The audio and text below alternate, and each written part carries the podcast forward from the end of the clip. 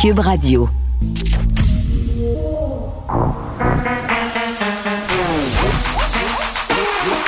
Elle a une opinion sur tous les sujets. Pour elle, toutes les questions peuvent être posées. Geneviève Peterson. Cube, Radio. Salut tout le monde, j'espère que vous allez bien. Bienvenue à l'émission. Hey, un dodo avant les vacances, avant mes vacances, mais vous allez tellement me manquer quand même cet été. Je pense que la première semaine, je vais presque pas penser à vous. Mais après ça, là, au bout de deux semaines, je vais me mettre à m'ennuyer de mon micro. Je vais avoir envie de vous parler et je vais compter les jours jusqu'à l'automne. C'est toujours ça que ça fait, donc c'est très, très drôle. Mais bon, ça va faire du bien parce que j'avoue qu'après un an d'avoir euh, couvru, en bon français, la COVID, euh, ça va faire euh, hein, la farniente cet été. Là, je pense que je vais la prendre avec joie, mais il y aura Vincent Dessureau qui va, entre guillemets, prendre ma place, mais ce n'est pas ma place, ce sera la sienne pour l'été dès 13 h. quand, je vais trop m'ennuyer, évidemment, je vais passer ma journée à écouter Cube.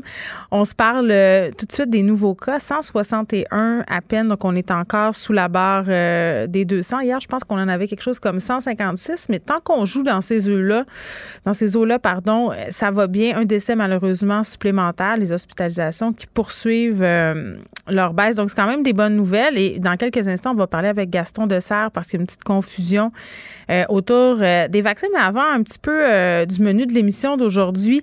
Là, je parlais des dodos avant mes vacances. Il m'en reste un, mais il m'en reste 17.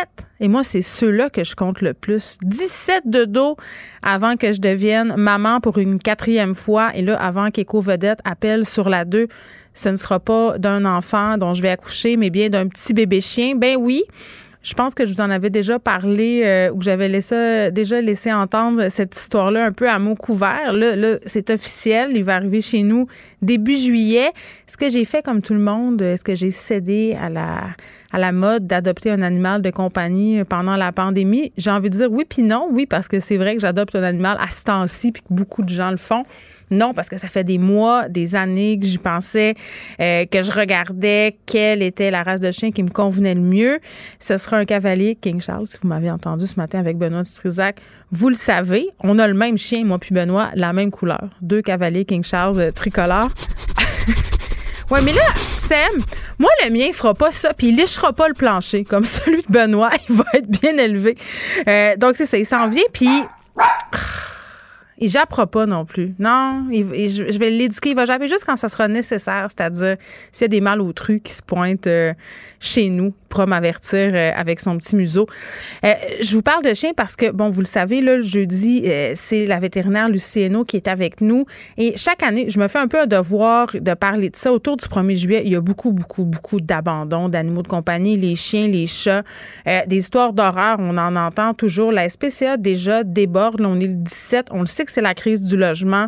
Et à cause de tout ça, bien évidemment, combiné à la pandémie puis au fait qu'on a adopté des animaux en quantité, là, on nous dit que les refuges sont déjà pleins, débordent déjà. Puis je pense que tout le monde qui a déjà déménagé à Montréal a trouvé un chat dans un appartement. sais, un chat laissé à lui-même avec un bol de manger puis une litière. Tu arrives dans l'appartement, euh, on n'a pas pu l'amener à l'autre endroit, donc on l'a tout simplement laissé là. Ou même des chats abandonnés dehors à leur sort, des chats d'intérieur qui n'ont jamais vraiment sorti. On se dit, ah, on voit les chats vivre dans la ruelle, il va être capable de s'en sortir, on le met dehors. Donc vraiment, à ne pas faire, il y a toutes sortes de solutions qui existent. Puis à un moment donné, il va peut-être falloir que du côté de la régie du logement, on commence à regarder ce dossier-là plus en profondeur. Des provinces, là, entre autres en Ontario, on n'a pas le droit d'interdire à des locataires euh, de ne pas posséder d'animaux. Euh, au Québec, euh, bon, on, peut louer un logement, puis on le sait, on en a parlé 250 fois. Là, c'est rendu que les annonces pour louer des appartes, là, c'est assez intense. Les propriétaires savent qu'ils ont le gros bout du bâton, donc c'est rendu pas d'animaux, pas d'enfants, pas, pas. J'ai même vu pas de couple. L'autre fois, j'ai vu une annonce passer, c'était marqué, je sais pas moi, petit 3,5, euh, idéal pour personne seule, pas de couple, désolé. Non, mais c'est parce que t'as pas le droit de faire ça. T'as pas le droit de dire pas de couple, t'as pas le droit de dire pas d'enfant. Mais on le sait, même si on n'a pas le droit, ça se fait quand même. Puis même si c'est pas écrit, tu sais, on le sait, on a vu les fils, là, t'arrives là-bas, t'arrives au logement en question. Ils te, il te demandent ton pedigree, puis là, ben c'est sûr que tu passes après les gens euh, qui n'ont pas d'enfants, euh, ceux qui ont une bonne job, les célibataires. Donc, mettons que moi, là, Geneviève Petersen, mère monoparentale, solo parentale étant le bon terme, trois enfants, deux chats sphinx et bientôt un chien. Je peux-tu vous garantir qu'il n'y a aucun propriétaire à Montréal qui me louerait même pour tout l'heure du monde? Bon, peut-être que parce que j'ai une bonne job, ça passerait quand même, mais j'aurais de la misère à louer un logement. Donc, on va parler de tout ça avec Lucieno tantôt, puis on parlera aussi avec un prof d'histoire, un article qui a attiré mon attention dans le 24 heures, parce qu'on en parlait cette semaine dans la foulée de la découverte des corps près des pensionnats euh, en Alberta et à Kamloops, de décoloniser la pensée, comment on enseigne les cultures autochtones, comment on parle des Premières Nations, de la violence, du racisme quand on est un prof, puis comment on, réussit, si on veut, à, mettre de côté une espèce de culpabilité historique ou en pas nécessairement en la mettant de côté, mais en oubliant, mais, en, en, faisant quelque chose de constructif. Donc, ce sera un des sujets qu'on va aborder aujourd'hui. Tout de suite, par contre, là, on revient sur la question des vaccins, parce que moi, je suis bien mêlée et je suis certaine que je ne suis pas la seule. Je vois toutes sortes de questions passer sur les médias sociaux. Gaston Dessert est là épidémiologiste pardon, à l'Institut national de santé publique du Québec. Monsieur Dessert, bonjour. Bonjour. Bon, là, vous êtes là euh, comme médecin épidémiologiste, bien entendu, mais vous êtes aussi sur le comité sur l'immunisation du Québec, le fameux CIQ. Là. Euh, Là, il y a une confusion entourant la deuxième dose d'AstraZeneca. Hier, le gouvernement encourageait les personnes qui ont eu une première dose de ce vaccin-là à demander un autre vaccin. Donc, euh, d'avoir un arrêt de messager, soit Pfizer, soit Moderna, pour leur deuxième dose. C'était même écrit ça sur le site du gouvernement hier soir. Sauf que là, Christian Dubé, ce matin, a rectifié le tir, dit euh, que c'était peut-être une erreur de communication, euh, que c'est pas de vrai, mais pourrait. Est-ce qu'on peut nous éclairer un peu là-dessus? Oui, tout à fait. Alors, écoutez, euh, je pense que euh, un peu tout le monde a entendu parler du problème qu'on a eu avec la première dose du vaccin d'AstraZeneca, où certaines personnes ont développé euh, des thromboses cérébrales, là, qui étaient évidemment quelque chose de très sérieux. Oui. Et ce qui est arrivé avec cette première dose-là, c'est un problème avec une fréquence d'à peu près 1 par 60 000 personnes vaccinées. En Grande-Bretagne, où ils ont utilisé beaucoup ce vaccin-là, avec la deuxième dose, donc avec la première dose, ils ont, ce, chiffre-là, 1 par 60 mhm. 000. Avec la deuxième dose, c'est 1 par 600 000. Donc vraiment, là, 10 fois moins ben fréquent avec la deuxième dose qu'avec la première dose. C'est un risque qui est très, très faible, mais dans le contexte où il y a d'autres vaccins, les vaccins ARN, qui n'ont pas euh, eu ce problème-là, évidemment, il y avait beaucoup d'intérêt de voir comment comment répondraient les gens euh, qui euh, ont eu une première dose d'AstraZeneca lorsqu'ils reçoivent le vaccin ARN comme deuxième vaccin. Et la semaine dernière, il y a eu euh, des études qui sont devenues publiques et sur lesquelles le Comité sur l'immunisation du Québec mmh. s'est penché et a pu voir qu'il y avait deux choses.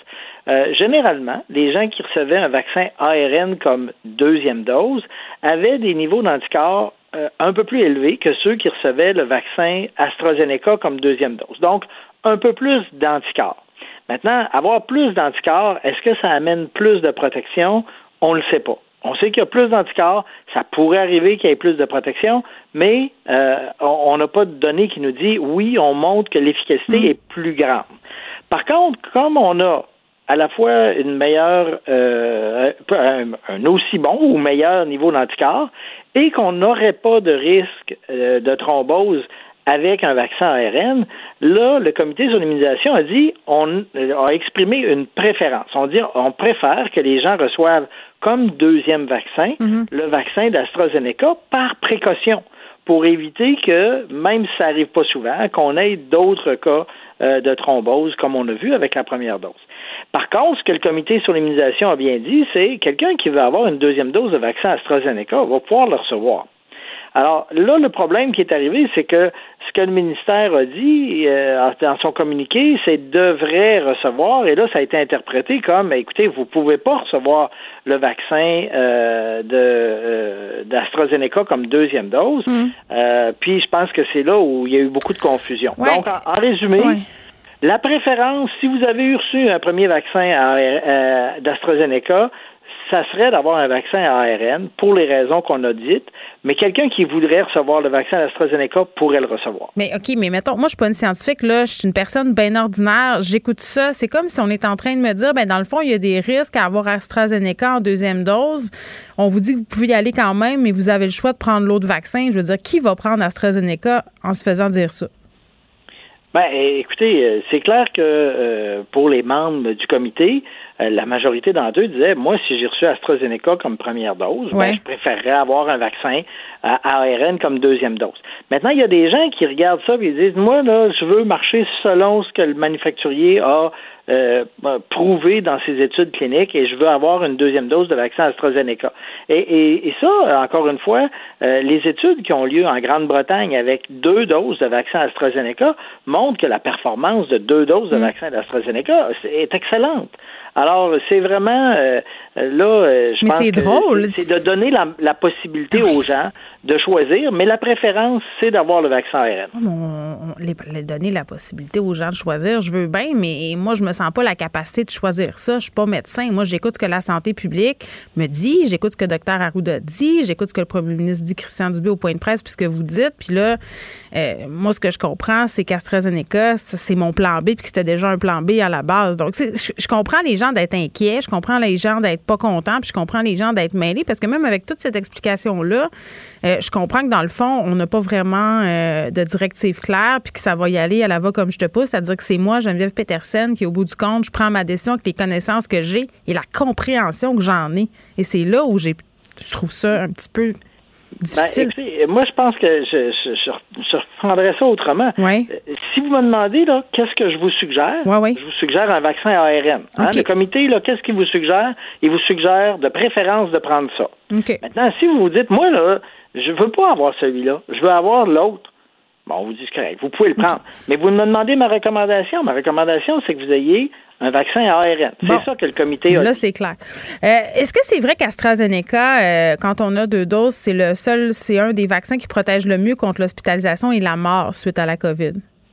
Le vaccin d'AstraZeneca? Oui, c'est ce que Benoît Struzac me disait ce matin que c'était un vaccin qui protégeait vraiment, vraiment très bien, puis on n'était pas certain. Là, je, me, je lui ai dit que je vous le demanderais. Ah, donc je pense qu'à ce niveau-là, euh, évidemment, on n'a pas encore beaucoup de données sur les, les risques, la prévention du risque de décès. Euh, on a euh, quand même pas mal d'études qui parlent du risque d'hospitalisation, mm-hmm. mais le risque de décès, euh, ça, on n'a pas une abondance d'études à ce niveau-là. Et pour les deux vaccins, les deux types de vaccins, les vaccins à mm. ARN et les vaccins comme AstraZeneca, la protection contre les hospitalisations est, très, très bonne. Ils sont équivalentes. Moi, j'essaie qu'on fasse tomber un peu toutes nos idées préconçues aujourd'hui, puis le fait que les gens en ce moment tirent des conclusions puis sont mêlés. Fait que je trouve ça important qu'on ait ces discussions-là, M. Dessert. Euh, bon, là, on a réglé AstraZeneca. Euh, ceux qui doivent prendre une deuxième dose, là, en ce moment, on le sait, ça roule un petit peu carré là, au niveau euh, du site, du portail, des centres de vaccination. On aura moins de Pfizer que prévu aussi. Donc, pendant les deux semaines de juillet, les deux premières semaines, ceux qui voulaient prendre rendez-vous euh, pour leur deuxième dose, ça sera pas possible. Moi, c'est mon cas. Là. Moi, j'ai été vaccinée avec Pfizer. Euh, mon rendez-vous était supposé être le 18 août. Ma tranche d'âge, c'est demain. Il va se passer quoi? Mettons que moi, c'est demain que ça ouvre pour ma prise de rendez-vous. Je fais quoi? J'attends. Qu'est-ce que je fais? Est-ce que je peux prendre le. Moderna? C'est quoi? Euh, bon, d'abord, ça, la possibilité, si vous avez reçu Pfizer, de recevoir Moderna comme deuxième dose, ça aussi, c'est quelque chose que à la fois le Comité national et le Comité québécois disent si vous avez euh, si vous avez à recevoir votre deuxième dose, que vous avez reçu Pfizer en premier, puis ce qui est disponible c'est Moderna, n'hésitez pas, prenez Moderna. Donc vous prenez celui qui est disponible euh, dans la classe ARN, il n'y a pas de problème. Euh, donc, évidemment, je pense que le portail de Clic Santé, ce qu'ils veulent, c'est éviter que des gens euh, aient un rendez-vous puis qu'ils arrivent puis qu'il n'y ait pas de vaccin. Alors ça, évidemment, le portail de Clic Santé l'annonce qu'il y aurait un peu moins de doses disponibles dans les deux premières semaines de juillet fait que la possibilité d'avancer la deuxième dose, elle est plus limité que si ces, ces, ces centaines de milliers de doses-là qui étaient prévues avaient été disponibles. Donc, euh, euh Clic Santé permet des, euh, des, rapprochements de la deuxième dose, mais évidemment, si à un moment donné, on arrive au, nombre de doses qu'on sait qu'on va avoir en main, ben là, ça va arrêter. Mais évidemment, euh, d'une semaine à l'autre, les, les, approvisionnements en vaccins des fois, on a des, bonnes surprises quand, euh, par exemple, Pfizer et Moderna nous ont dit, bon, en juin, vous allez en recevoir beaucoup plus que ce qui était prévu. Euh, parfois, on a eu des pas mal moins bonnes nouvelles. les vaccins de Moderna ont été assez laborieux à, se rendre ici là dans les premiers mois. mais bon, cette nouvelle-là qui va manquer, pas mm. manquer, mais qui va avoir moins de vaccins de Pfizer au début juillet, là-dessus, évidemment, le, le gouvernement n'a pas vraiment de contrôle. Là, c'est la compagnie nous fournit, euh, puis on ne sait pas pourquoi euh, il y a des, euh, il y a des ralentissements oui, dans Je, je comprends. Puis ça, on, s'adapte. Donc, on continue à prendre nos rendez-vous. Je veux qu'on revienne sur le mélange de Pfizer et de Moderna. Là, je suis allée relire un peu mes affaires. Christian Dubé a dit la semaine passée en point de presse qu'il ne recommandait pas le mélange des, des ARM. Ben, écoutez, je pense qu'il y a deux choses. Hein.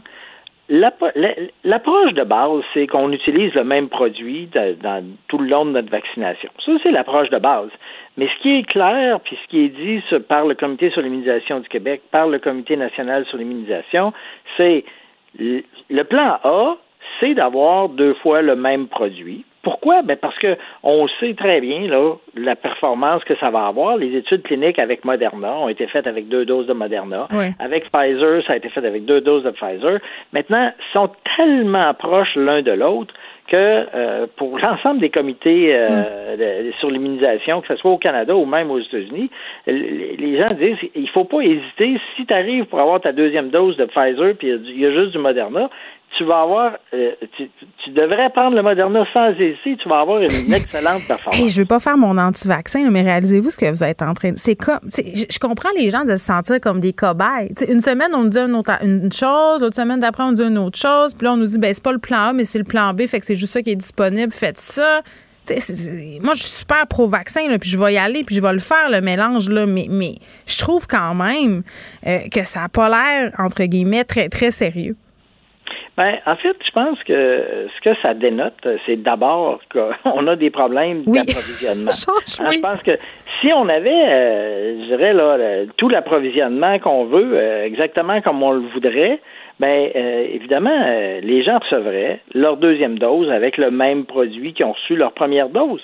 Hmm. Mais ceci étant dit, oui, c'est vrai qu'à travers les mois, les choses évoluent parce qu'on a de plus en plus mm. d'expérience avec ces vaccins-là, qui fait que là, on sait, OK, ce qu'on craignait, ben non, il n'y a, a, pas de problème, ça va bien.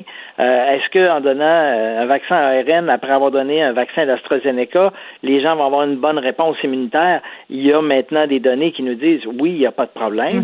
Euh, donc, c'est sûr qu'on a appris à travers les mois et, c'est vrai que, je dirais, la position initiale qui était très dogmatique euh, de dire, écoutez, un vaccin comme ça doit être donné absolument à 21 ou 28 jours après la première dose, euh, doit jamais être changé, etc. Mais à travers les mois de cette pandémie-là, on a appris que d'abord, euh, avec une première dose, on a une très bonne protection déjà. Elle n'est pas aussi bonne qu'avec la deuxième, et la deuxième n'est pas optionnelle, elle est essentielle. Euh, que euh, si l'intervalle est plus grand, la réponse à la deuxième dose est même mm. meilleure que si l'intervalle est plus petit, que si on mélange euh, un vaccin ARN après un vaccin d'AstraZeneca, la réponse elle est même meilleure mm. qu'avec deux doses d'AstraZeneca. Donc on a appris, évidemment, ça fait que le message évolue, puis ça, ben, c'est vrai que c'est déconcertant. Bon, on, va tout boire le couler, là, ça c'est sûr. Et puis, ben, on nous reste toujours l'option de ne pas le repousser, de ne pas le devancer puis de garder notre rendez-vous, là, si on n'est pas sûr. Il y a ça aussi là, qu'il ah, faut dire. Euh, là, il faut se laisser, M. Dessert, mais on m'a vraiment demandé de vous poser la question. Ça fait plusieurs courriels que je reçois euh, à propos des vaccins et les effets possibles sur les règles, les menstruations, la ménopause des femmes. Il y a des femmes qui se plaignent que depuis qu'elles ont, eu le vaccin, ils ont des règles plus douloureuses, des symptômes prémenstruels intenses, plus abondantes. Des femmes en ménopause qui remarquent une augmentation des symptômes, voire même un retour de règles. Avez-vous eu des échos de ça? En fait, on a, eu des échos, des anecdotes de ça. Par contre, ce qu'on n'a pas encore vu, c'est une étude là qui est, euh, euh, bien systématique là, qui nous parle euh, exactement de ce qu'il en est. c'est sûr que les meilleures études pour évaluer ce sujet-là, ce sont les études cliniques qui ont été menées par les compagnies sur plusieurs dizaines de milliers d'individus, dont plusieurs donc étaient des femmes dans la période où elles, ont leur menstruation, et, même des femmes qui sont juste dans la période de périménopause ou qui viennent d'être ménopausées, qui mm-hmm. pourraient réavoir des, des saignements. Euh, alors euh, ça, je pense que c'est bon, c'est vraiment un écho qu'on a eu de, plusieurs sources.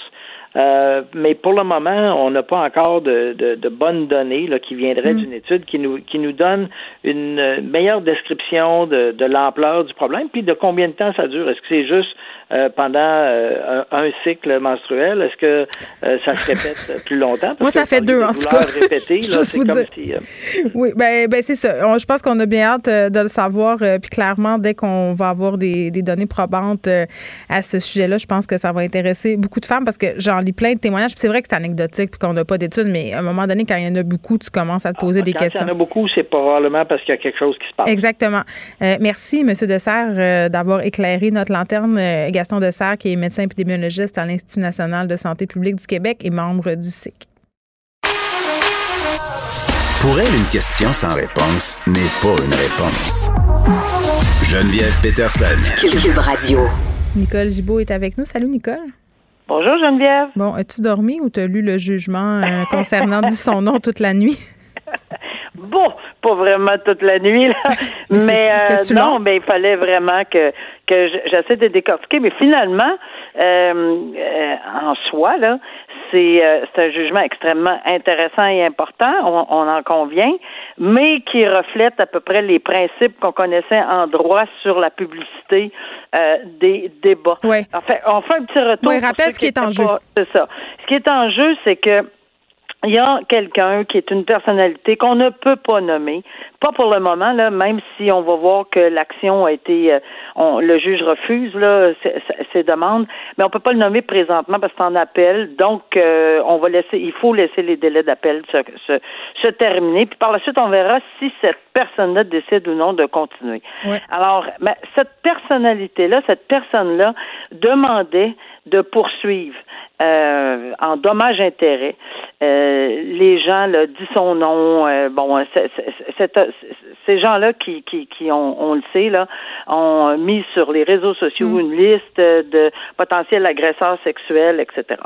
mais attends, je, ne veux pas t'interrompre, mais je, je, la comprends la personne qui veut poursuivre anonymement parce que si mettons moi, je l'ai pas vu la liste, là, puis que c'est une personnalité publique, cette personne-là. Je ne sais pas qu'elle est sur la liste. Si j'apprends qu'elle est poursuivie, là, je me dis, oh my God, il est sur la liste ou elle est sur la liste, tu sais. il aurait dû t'engager, mais ça n'aurait pas rien changé. Le juge a décidé. Non, mais c'est ça quand même. Ce sont les arguments. Ce sont exactement les arguments. Il y a, il y a beaucoup de, de, de, de plaidoirie là-dedans, là, et ça revient exactement à ce que tu dis là.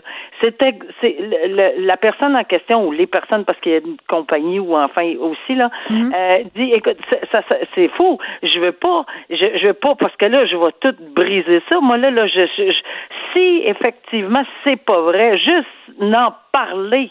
Euh, tu sais, euh, il y a plusieurs personnes qui vont dire il n'y a pas de fumée sans feu, etc. Ben ça peut faire un tort irréparable.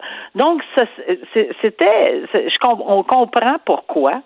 Sauf qu'il reste une chose, c'est qu'en matière, c'est bien, bien, bien, euh, c'est bien documenté la jurisprudence là-dessus. Et le juge a fait une analyse vraiment à fond de toute la jurisprudence dans ce domaine-là. Oui, il y en a des causes en agression sexuelle, la victime d'agression sexuelle, en matière on nomme pas les noms, etc. Mais tout procès, la règle, c'est que tout procès euh, criminel aussi, mais pas pour, en ce qui a trait au nom de la victime, là. Mais tout procès, on peut pas. J'ai déjà vu quelqu'un, moi, un, un, accusé dire, ben j'aimerais mieux qu'on donne pas mon nom. Ben non, ben regarde, euh, non, je l'ai vu, je l'ai vu clairement. Fait que ça, non, ça n'a aucun sens. Alors la publicité des débats judiciaires, c'est le principe fondamental de notre démocratie. La liberté de presse a été soulevée, principe fondamental de notre démocratie. Donc, ben là, il y a beaucoup, beaucoup, beaucoup, beaucoup de jurisprudence qui a été citée avec raison. Et on en vient à la conclusion que si tu as un choix dans la vie, poursuivre en libelle diffamatoire, c'est d'expliquer c'est quoi le libelle. Hmm. Puis pour expliquer c'est quoi le libelle, il y a des mauvaises choses qui vont sortir. C'est évident. C'est sûr, sûr, sûr, parce qu'un libelle diffamatoire, c'est pas parce que tu as reçu des compliments. C'est clairement pas ça. Donc, euh, et, et, si on allègue des faussetés, ben, il faut dire quelles sont les faussetés. Pourquoi on dit? Fait évidemment, on étale tout ça, mais cette personne-là disait, ben moi, je veux pas le faire pour les raisons qu'on vient de discuter, mais par contre, par contre, je veux poursuivre. Mais c'est parce qu'il n'y a pas d'exception dans ce domaine-là, à moins qu'il y ait eu un problème vraiment de dignité humaine, etc. Puis on s'en va là-dedans aussi dans la jurisprudence, dans ce dossier-là, euh, dans ce, de, ce jugement-là. Mais c'est vraiment très clair que non, garde, c'est une des conséquences quand tu décides de poursuivre au civil euh, pour une action en diffamation. Il n'y a pas vraiment de, il aucune raison qui justifie que tu que, tu peux garder l'anonymat. Puis pire que ça, euh, on de ben pire, c'est pas pire. Je comprends aussi. On ne voulait pas non plus que aucun témoignage, aucun nom, aucune euh, description de, de ce qui était dit, ou, rien, rien, rien. Et ça, nonobstant appel, pas de journaliste, pas rien, pas, pas zéro, zéro, mais ça se fait pas ça. On n'est pas dans un système qui peut permettre ça. Et je pense que la jurisprudence que le juge a citée de la Cour supérieure est assez abondante dans ce domaine-là. Ça me surprendrait que ça soit renversé en appel, là, mais. Euh, mais c'est ça, là, il y a un, euh, probablement un appel, euh, puis si jamais c'est rejeté, qu'est-ce qui va se passer? Ben, si c'est rejeté, la personne devra prendre. toute personne a le choix ou non de déposer une action en justice. Avec ces règles-là, dire bon ben là, j'y vais-tu? Est-ce que euh, je m'appelle X, Y, Z et je dois dire que je suis Geneviève, par exemple, ou Nicole? Est-ce que ça n'en vaut la chandelle? Est-ce que il va être obligé d'avoir une, peser le tout? ces personnes-là devront peser le tout et dire mm-hmm. ben oui, j'y vais, j'assume, euh, je j'y vais pas en appel parce que c'est tu sais j'ai peut-être pas de chance. Ou peut-être aller en appel pour voir ce que la cour d'appel va décider puis étirer un peu euh, cette, mm. la sauce. Mais mais en bout de ligne si tout est final tout tout est clos puis qu'il faut qu'il dise son nom ben c'est son choix alors, il dira ou il dira pas en mettant son nom, exemple euh, X, Y, Z, mais en, en donnant le nom, poursuit, euh, dit son nom, poursuit l'autre personne, poursuit. Et là, c'est sûr qu'il va y avoir des journalistes dans la salle. C'est sûr qu'il va y avoir des, médias qui vont rapporter. Mm. Et d'ailleurs, euh, les médias étaient là parce qu'ils font partie de cette décision-là euh, à titre d'intervenant. C'est le premier devoir des médias, c'est de publiciser, mm. publiciser les affaires judiciaires parce que c'est un droit fondamental. Alors, c'est une décision fort intéressante. Et évidemment, elle était tellement tout chaude hier qu'on verra le 17 juillet si euh, ils ont porté cette décision en appel ou non, et s'ils décident de déposer avec leur nom cette action en justice contre son nom. Je suppose être en vacances, mais assurément, je vais en sortir pour regarder euh, d'un œil qu'est-ce qui va sortir de tout ça, parce que comme tu sais, c'est un dossier qui m'intéresse. Euh, il y a Richard Wagner, euh, le juge en chef euh, du Canada, qui a tenu une conférence de presse euh, concernant les travaux de la Cour suprême. Plusieurs enjeux, là, quand même, réforme des langues officielles, départ à la retraite de la juge Rosalie Abella. Puis là, on, vient d'apprendre. Oui, on vient d'apprendre. Oui, hein. Justin Trudeau a choisi Mahmoud Jamal, à la, juge à la Cour d'appel de l'Ontario depuis 2019 pour combler son siège à cette dame qui part à la retraite. Oui. D'abord, premièrement, là, moi j'espère et j'ose espérer que les gens réalisent euh, combien euh, on voit un changement à la Cour suprême du Canada euh, avec notre juge en chef, le juge Wagner. D'abord, bravo, félicitations, merci à ce à, à l'honorable juge Wagner puis c'est avec moi je l'ai écouté ce matin. Euh, je, je, je, me suis branchée à 10 heures ce matin pour l'écouter. Euh, c'est avec un grand sourire et avec une simplicité là, une, une, une humilité incroyable. Il est quand même juge en chef de la Cour suprême. On est fiers, il est québécois. Maintenant, évidemment, il a le titre d'administrateur du Canada parce qu'il remplace le gouverneur général. On le sait. Il a, il a, il se tape tout ça, on lui a posé plein de questions sur comment il fait. Il a tout le temps de dormir, il a tout le temps de manger? Euh, c'est, c'est, il y a tellement, c'est tellement authentique là, son, dans, dans son discours et mm. il aime son travail, ça se peut pas, et il nous le transmet. Et, et, et il, il expliquait ce matin que c'est tout un changement euh, à cause de la pandémie mondiale, avec les euh, évidemment les séances virtuelles. Puis il racontait une anecdote qu'il faut que je la dise, c'est tellement drôle. Il y a une jeu parce que évidemment il communique. La communication pour lui, ça a l'air d'une importance capitale. Et il communique avec ses juges à l'extérieur du Canada, c'est d'un bout à l'autre du Canada. Puis il disait qu'un juge euh, de l'Est du Canada lui avait dit que pendant une séance virtuelle, euh, il entend, elle, elle c'est une dame, elle, juge, qui a entendu dans, dans, dans le fond, en arrière, là, dans, euh, deux laits, deux sucres, s'il vous plaît. bon, tant que fait, personne fait pipi dans une tasse, moi, ça, ça va. Mais tout ça pour dire que le, il, il a noté que, évidemment, le décorum en a pris pour son, pour son rhume. Puis souvent, et je le sais pour l'avoir vécu, euh, des conversations, parce que j'ai été obligée, moi aussi, de faire des comparutions par téléphone pour des accusés qui étaient vraiment, vraiment accidentés à l'hôpital, etc. mais c'est pas la même relation, là. Euh, tu sais, euh, monsieur, me comprenez-vous, madame, me oui, oui, oui. Le décorum est pas là, là. Ça fait que, alors, c'est sûr que tout le monde a hâte qu'on revienne, parce que c'est vraiment important qu'on soit dans une salle. Euh, mais il comprend très bien que ce sont, les tribunaux ont fait des efforts monumentaux mm. pour se retourner sur un dizaine pour euh, fonctionner. On lui a posé la question. Ah, j'étais tellement heureuse de savoir qu'est-ce qu'il dirait, mais on n'a pas eu, on a eu une bride de réponse. Ben oui, mais là, euh, vous avez, euh, il y a Jordan, c'est vous autres qui l'avez euh, décidé cet arrêt-là, puis là, il va y avoir des délais. Qu'est-ce qui va arriver pour les délais de la pandémie? Ouais. Ben assez, il s'en est très bien sorti en disant, écoutez, d'abord, premièrement, on n'a pas de demande à date. On verra comment chaque dossier a été traité pendant la COVID. Est-ce qu'on s'est réellement traîné les pieds ou parce qu'on peut pas toujours tout mettre sur le dos de la COVID non plus? Alors, c'est fort intéressant, mais il dit on est tout à fait conscient qu'il va y avoir sûrement des dossiers qui mm. vont mais, mais on peut pas on peut pas décider d'avance. Alors, il s'en est très, très bien sorti. Il a, il a parlé également, puis là, on en a un exemple flagrant aujourd'hui, de, euh, du bilinguisme et aussi euh, des juges diversifiés. On était très content d'apprendre qu'il y a 45% de, de femmes maintenant. C'est beaucoup. Euh, c'est beaucoup. C'est pas mal mieux que c'était il y a X nombre d'années. Qu'à la Cour suprême, sont 4-5 qui a une belle représentativité, euh, qui sont neufs. Comme il dit, là, regarde, on peut pas en avoir plus que ça. C'est quatre d'un bord, quatre, cinq de l'autre. Ça aurait pu être cinq, quatre euh, hommes-femmes. Oui, là, on est dans une parité. Là.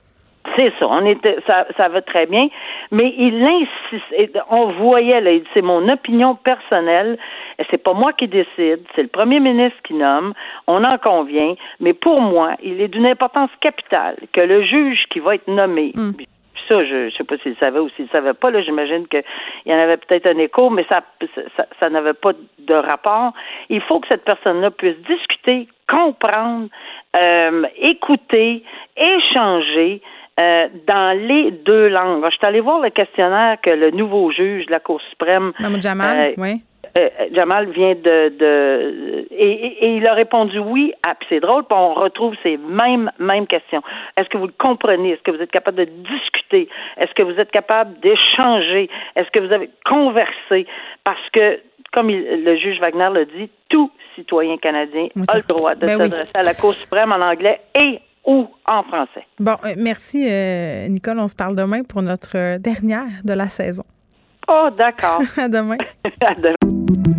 J'accepte avec, avec fierté la direction, les commandes. Non, non, pas les commandes. Votre maison, c'est un espace où vous pouvez être vous-même. J'accepte d'être l'entraîneur-chef des Orignaux Atomes 2B de l'école. Mon amour, moins fort, la petite dame. Ah, excuse, excuse. Tu parles à qui? Elle mérite d'être bien protégée et vous méritez d'être bien accompagné. Trouvez la protection la mieux adaptée à votre maison avec Desjardins Assurance et obtenez une soumission en quelques clics sur desjardins.com.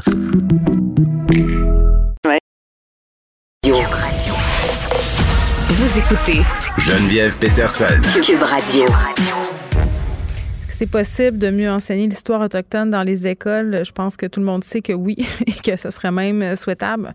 Un article qui a attiré mon attention euh, dans le 24 heures. Aujourd'hui, on était avec Bruno Rock, qui est coordinateur euh, des projets éducatifs au Conseil en éducation des Premières Nations. Monsieur Rock, bonjour.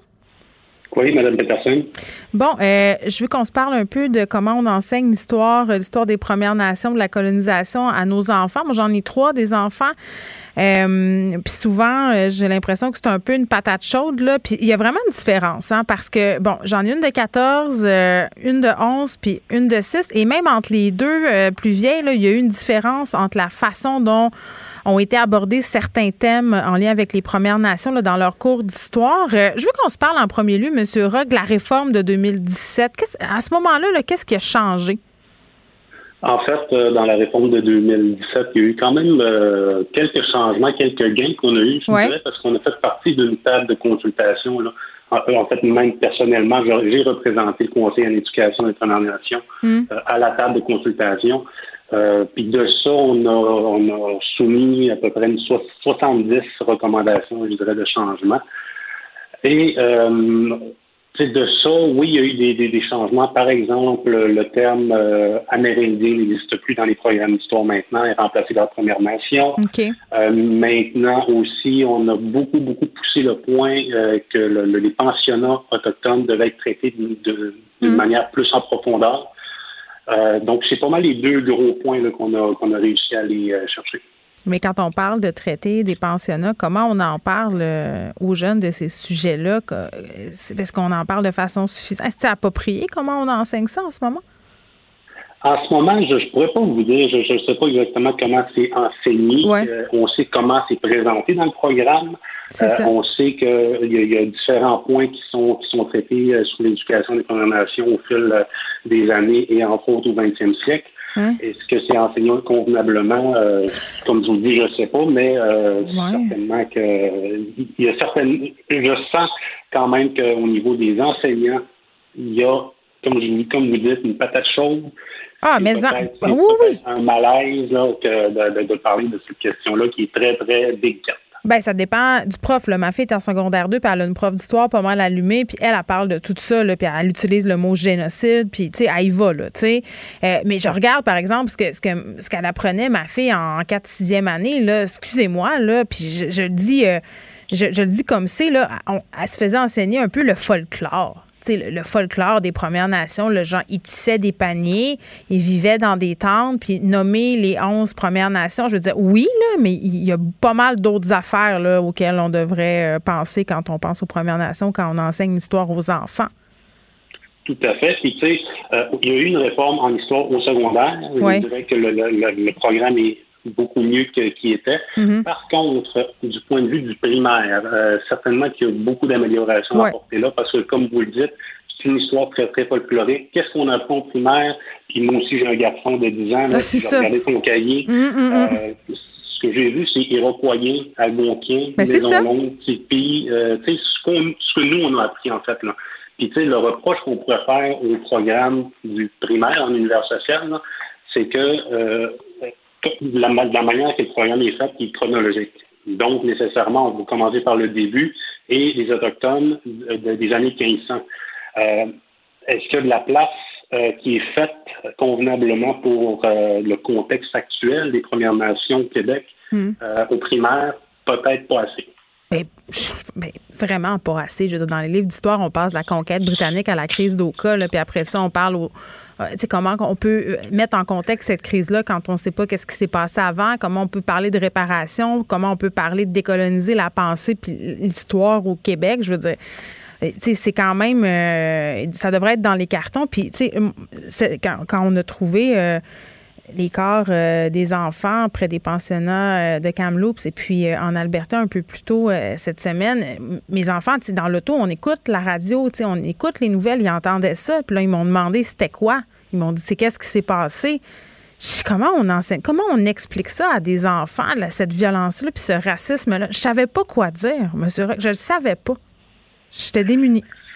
C'était son malaise parce que malheureusement, ce qu'on a vu, euh, que l'histoire démontre, je vais dire, qui est racontée par, euh, je vais dire, le Québec et le Canada, euh, c'est le bon côté de l'histoire, malheureusement. Mm-hmm. tout ce qui est tout ce que les Premières Nations, les Inuits ont subi euh, depuis 400 ans, euh, on dirait qu'on essaye de, de, de, de, le cacher en dessous du tapis. Euh, malheureusement, là, on a des histoires comme Cameroun, justement, qui, qui sortent. Mm-hmm. mais on se doutait bien qu'on on, sait très bien, nous, ce qui s'est passé, c'est-à-dire qu'on le vit encore aujourd'hui, euh, les chocs générationnels qui se sont faits. Mm.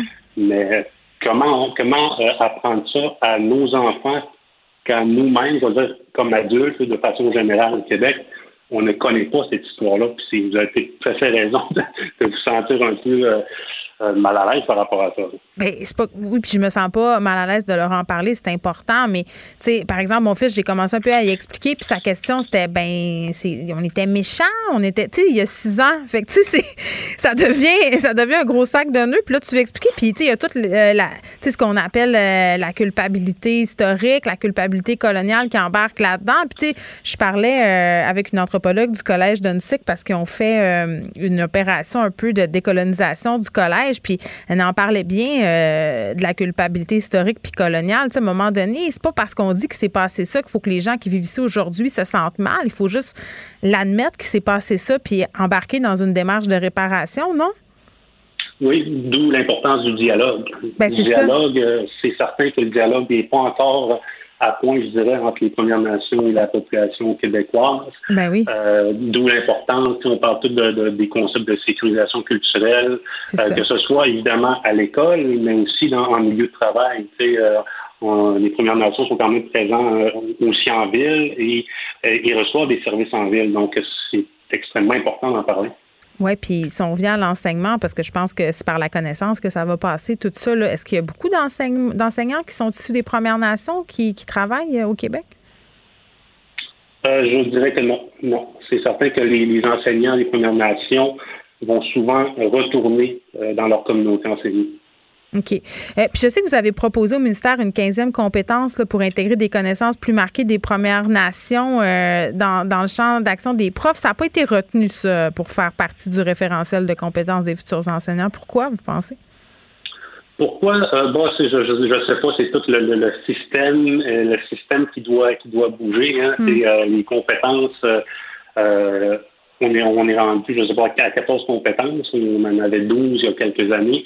Euh, pourquoi est-ce qu'on n'a pas retenu, euh, ça, ça, je pourrais pas vous dire, de demander euh, au ministère de l'Éducation, mais nous, on pensait que c'était le moment idéal pour parler plus en profondeur de du conflit autochtone. Mm-hmm. puis dans le fond, la 15 compétence qu'on proposait, c'est tout simplement de mettre en œuvre tout ce qui été recommandé dans les différents dans, des, dans, les, dans plusieurs euh, rapports, par exemple, le Comité de réconciliation, euh, l'enquête nationale sur les femmes autochtones disparues assassinées, la mm-hmm. commission vient, la commission royale sur les peuples autochtones. Il y en a eu des rapports, là.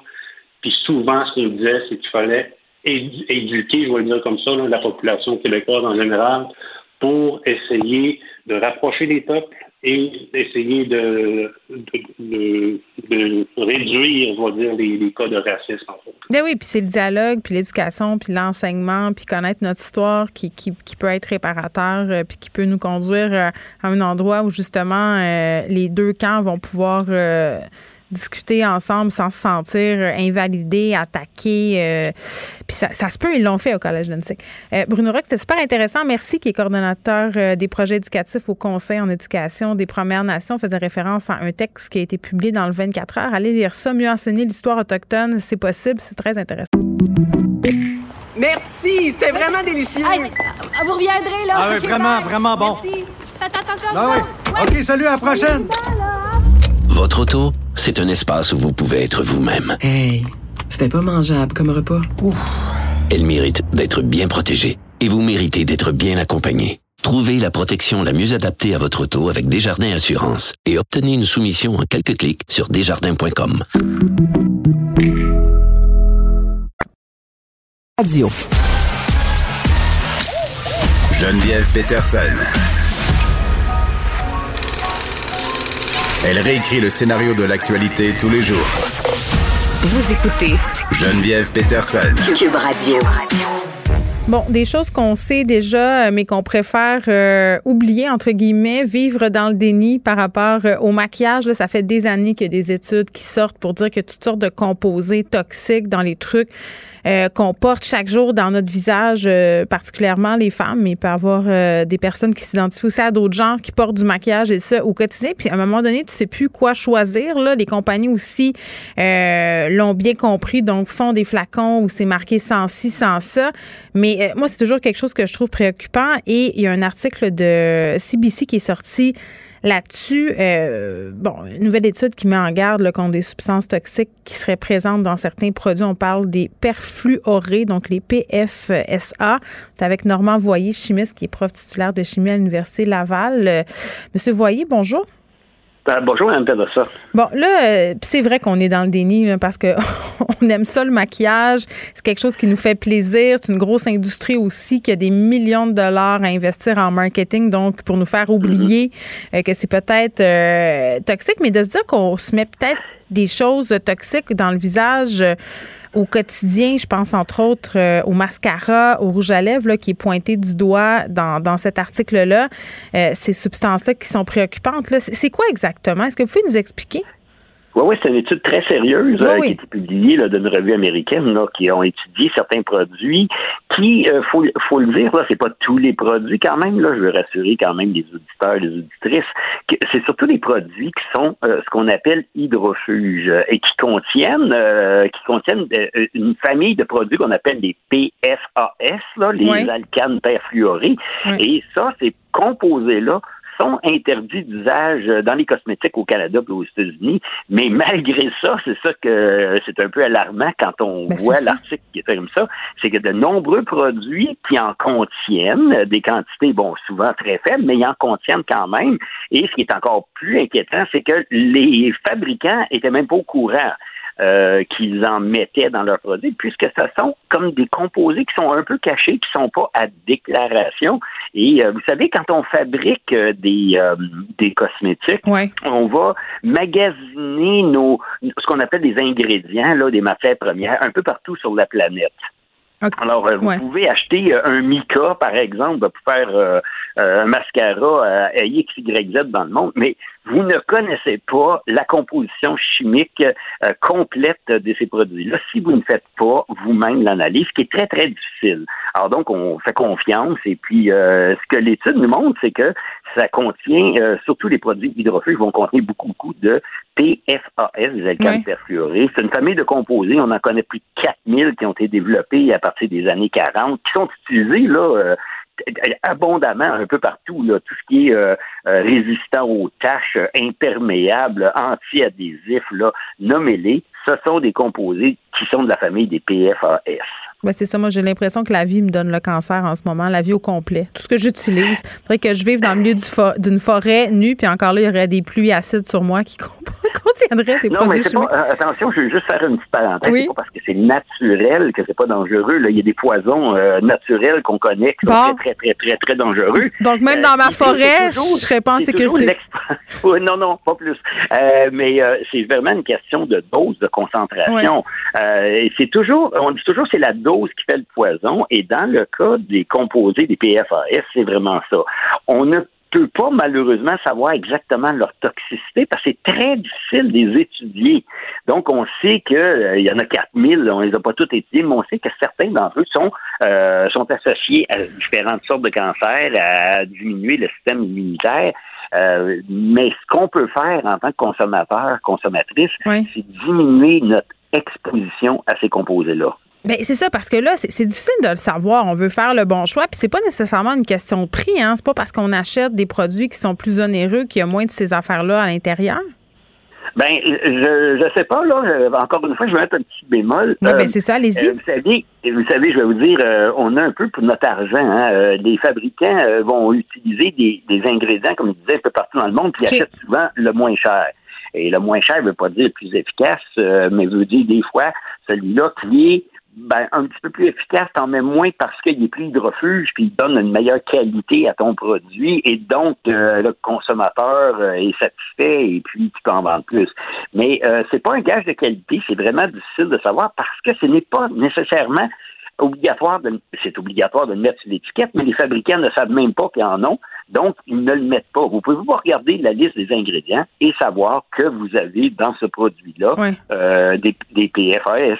Donc, c'est impossible. Mais non, puis même le pauvre consommateur, moi, quand je suis rendu euh, à la pharmacie, au Sephora ou n'importe où, euh, que je regarde la liste des ingrédients, je comprends rien. Je veux dire, à part pour ceux qui sont réputés, là, qui ont défrayé la manchette comme étant cancérigènes, on les voit plus. Puis les, les, les, fabricants, évidemment, les ont tassés pour la plupart de leur fabrication. Donc, on est un peu laissé à nous-mêmes.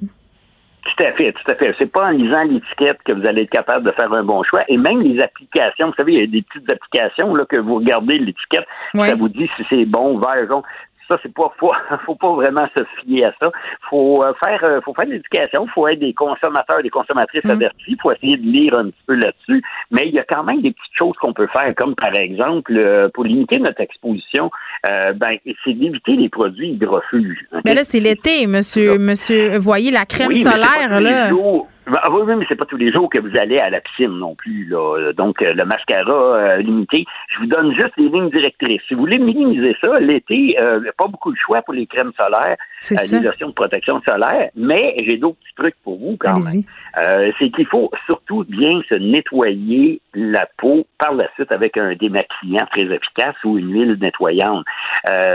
si vous ne vous l'avez pas, la, la, crème solaire, ben, plus longtemps vous l'avez sur vous, plus longtemps vous allez avoir une exposition à ces produits-là, puis plus, plus ils vont s'en retrouver dans notre corps, parce que, vous savez, les PFAS, ça a été démontré, là, ce sont des produits très, très stables. Vous savez, le fluor, là, on parle de polyfluoré, là, ça rend ces composés-là, évidemment, hydrofuges, mais c'est aussi, ça les rend extrêmement stables à la dégradation. Alors, qu'est-ce que ça veut dire?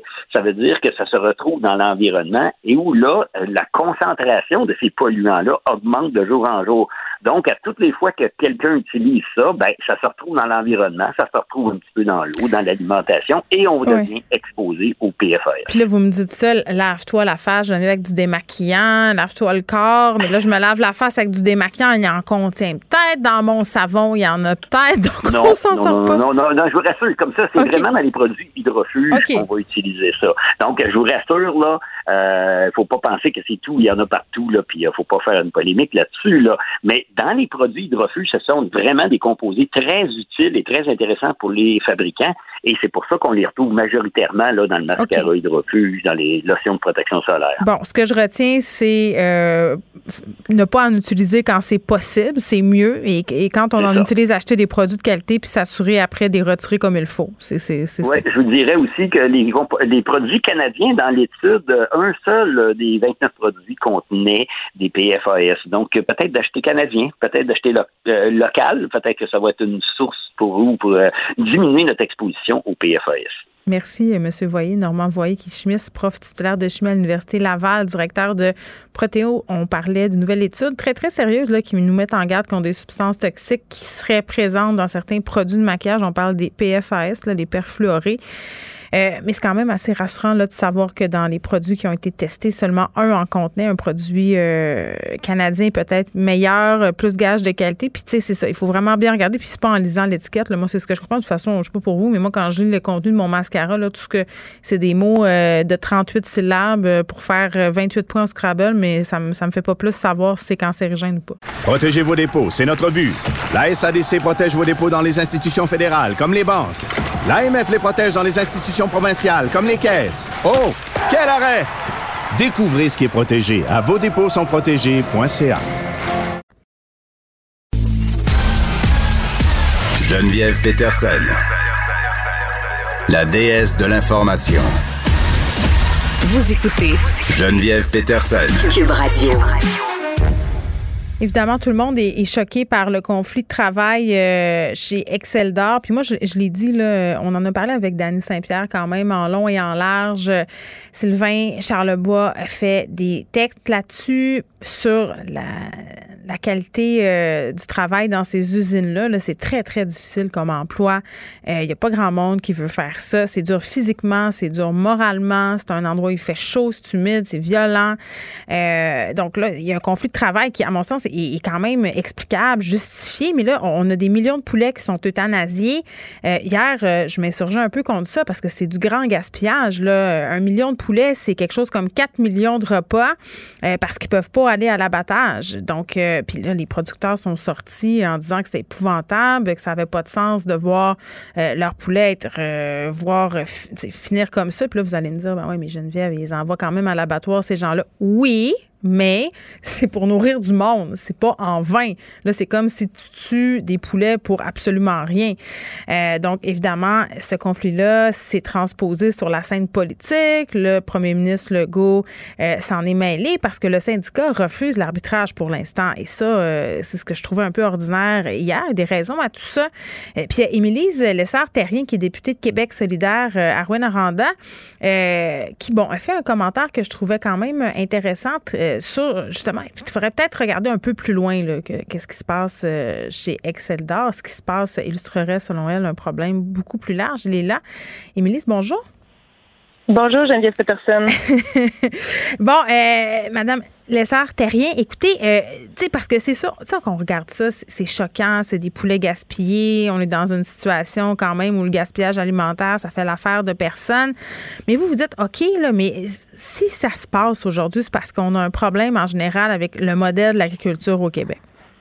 Oui, exactement. Donc, dans les euh, dernières décennies, là, on est vraiment assisté à une concentration de plus en plus importante de nos entreprises agricoles.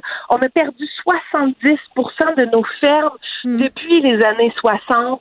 Donc, le modèle tend à s'industrialiser davantage et là, on devient avec des grosses boîtes qui euh, sont difficiles à virer de base sur un dixième et on se retrouve dans des situations où ça prend un conflit de travail, une éclosion de COVID pour que la chaîne alimentaire déraille et nous, on remet en question le modèle alimentaire actuel. Il faut le déconcentrer, il faut le décentraliser pour en faire, pour faire de l'agriculture au Québec là, un vrai projet de société, un vrai projet d'occupation du territoire qui va dynamiser l'ensemble des régions avec des infrastructures plus petites, plus adaptées aux réalités locales, plus adaptées euh, aux besoins des communautés. Donc, nous, c'est euh, la vision qu'on met au jeu là, à, travers le conflit qui, euh, qui, perdure chez Exceldor. Mais c'est vrai, vous faites bien de le souligner. On, chez Exceldor, on en avait parlé pendant la pandémie, là, au tout début, je crois, parce que justement, faisait face à une éclosion. Mais, mais tu sais, c'est une bien belle idée là, de l'agriculture de proximité puis des plus petites fermes à échelle humaine.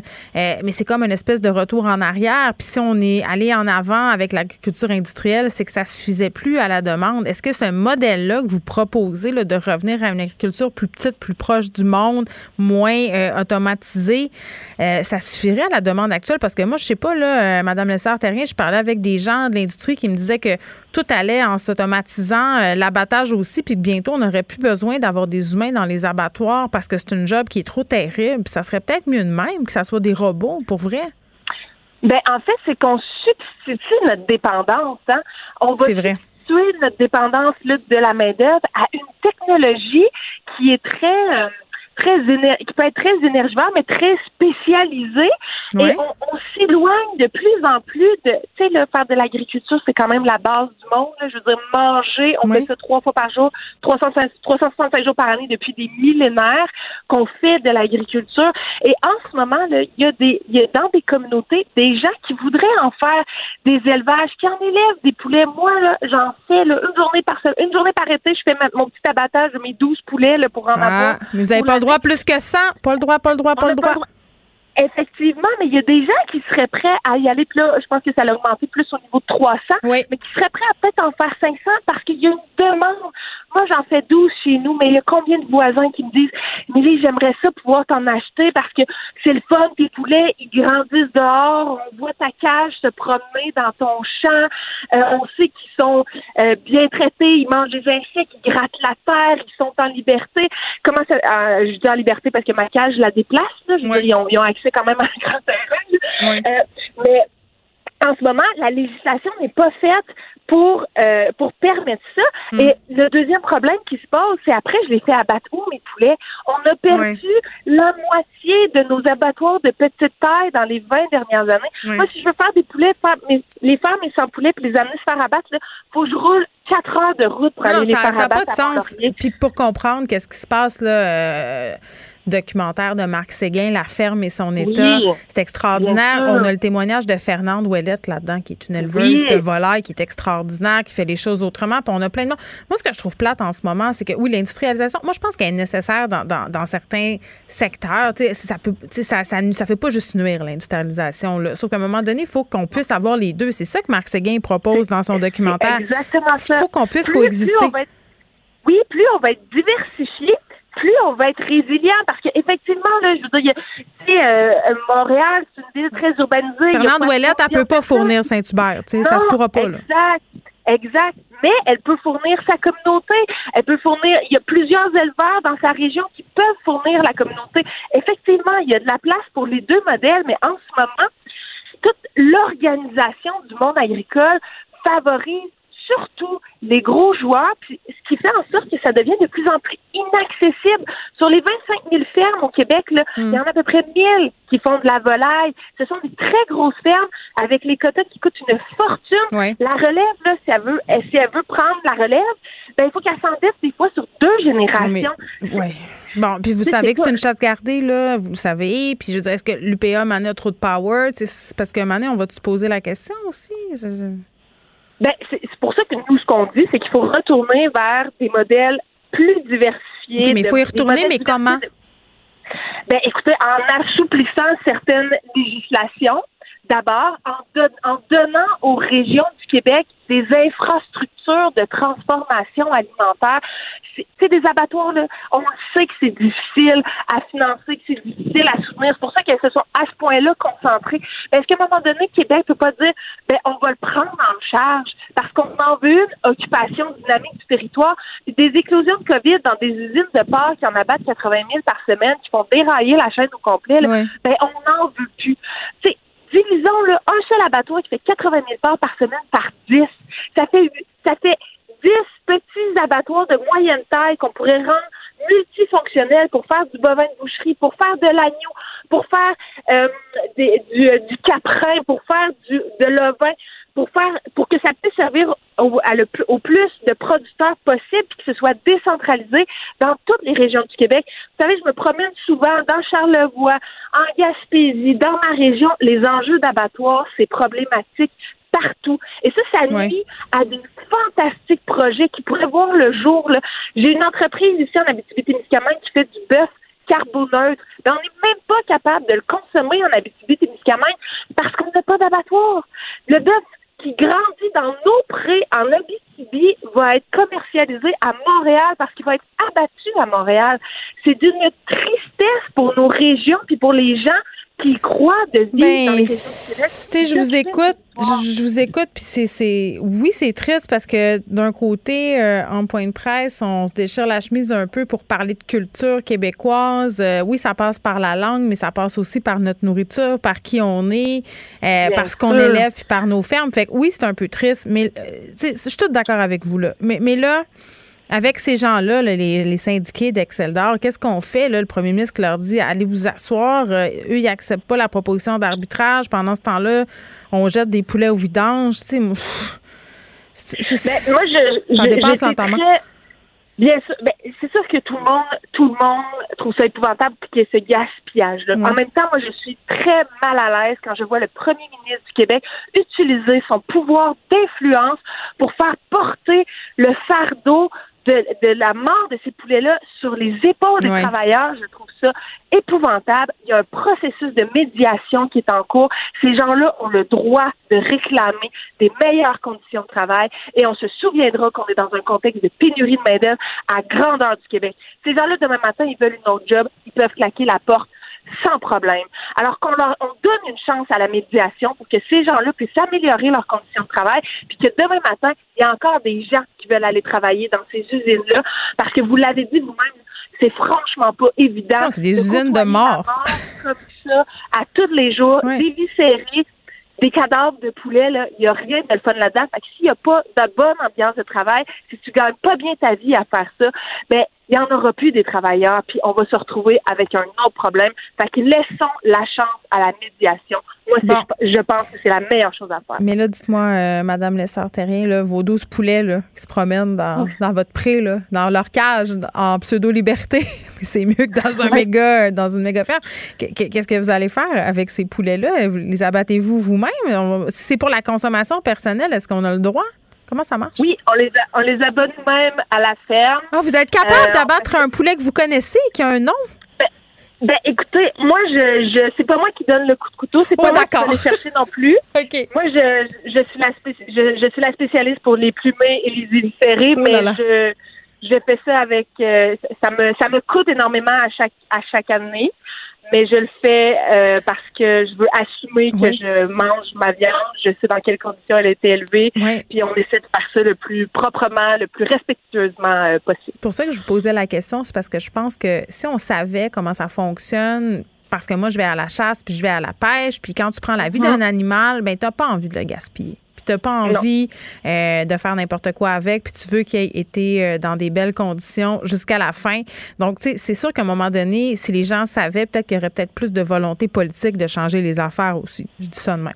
Absolument. il y a eu une déconnexion. Il y a une déconnexion clairement entre le monde agricole et le monde non agricole. Et on a fait des propositions pour, euh, pour réconcilier tout ça. Les cuisses de poulet, ça vient pas dans une barquette en styromousse. Émilie Lessard-Terrien, merci, qui est députée solidaire de Rouen-Noranda, Témiscamingue et qui livre aussi de 12 poulets. Pour elle, une question sans réponse n'est pas une réponse. Geneviève Peterson. Cube Radio. Elsie Lefebvre est avec nous. Salut, Elsie.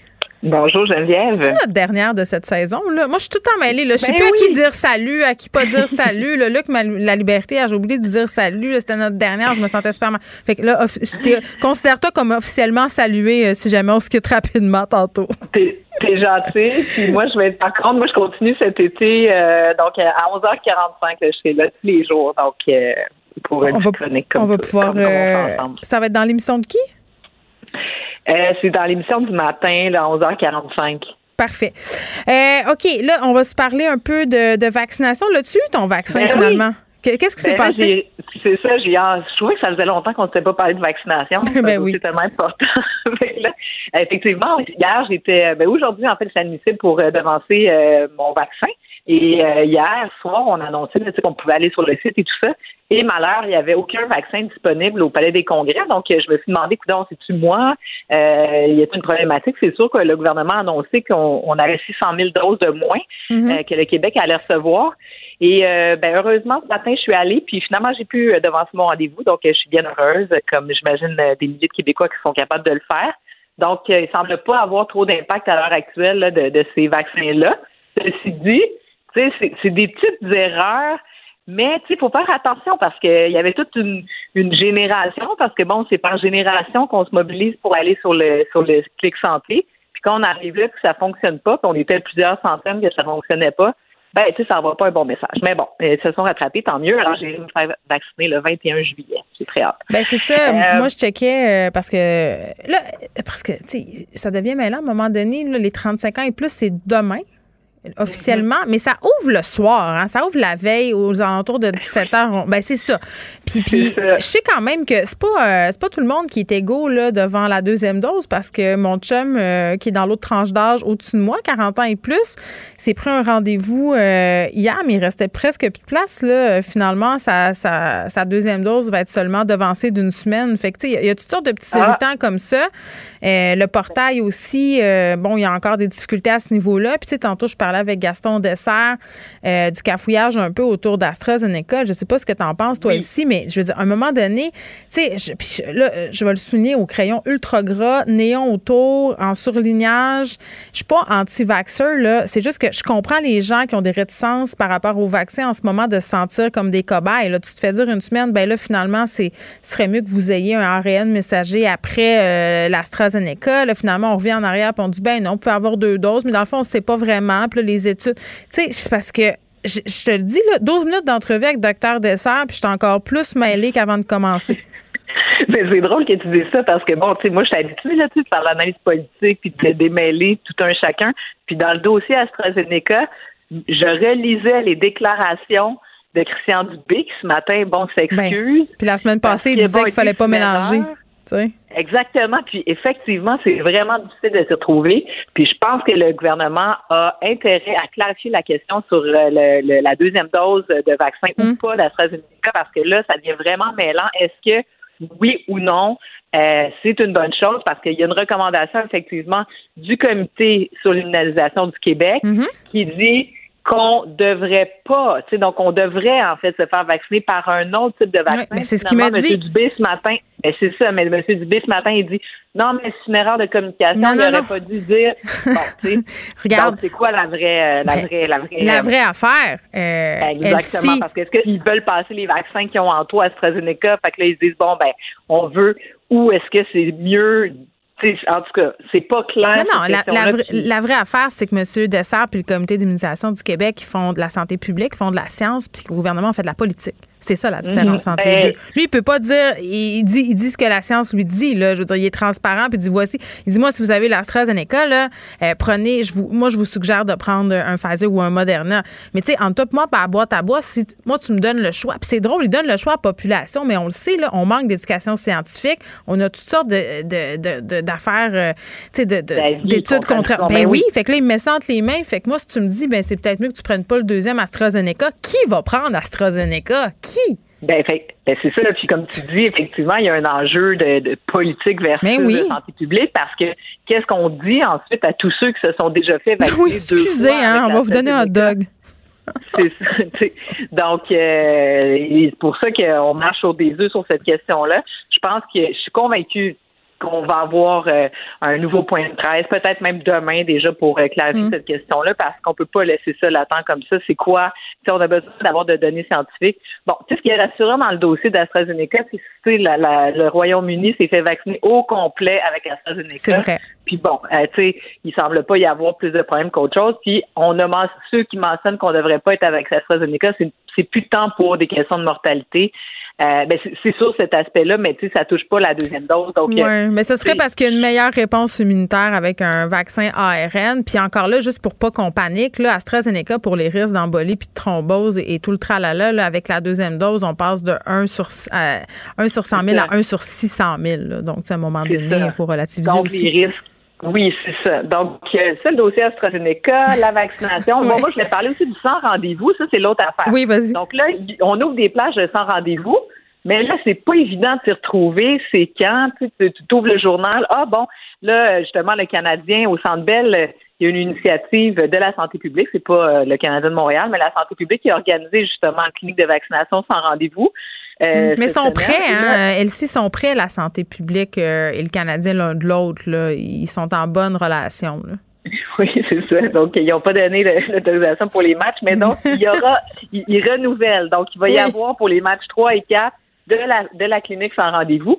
Mais sur le sans rendez-vous, moi, l'autre question que ça me dit, c'est que, tu sais, on ne sait pas c'est où, ça apparaît dans le journal, on entend parler, OK, vous pouvez aller euh, vous faire vacciner sur les courses de F1, là, vous pouvez aller au Centre Bell, ou vous pouvez aller au, Palais des Congrès. Quand j'ai pris mon rendez-vous, il y avait comme une, une coche que je pouvais cliquer pour du sans rendez-vous, mais c'est quand, c'est pas clair. Ensuite, quand tu te rends là, faut que tu fasses une file de deux heures pour avoir un coupon. Oui, mais ça, c'est ça. tu C'est le sans rendez-vous avec rendez-vous. Puis euh, finalement, ça. t'attends huit ans. Là, ça, c'est, c'est une réplique du système de santé. Là.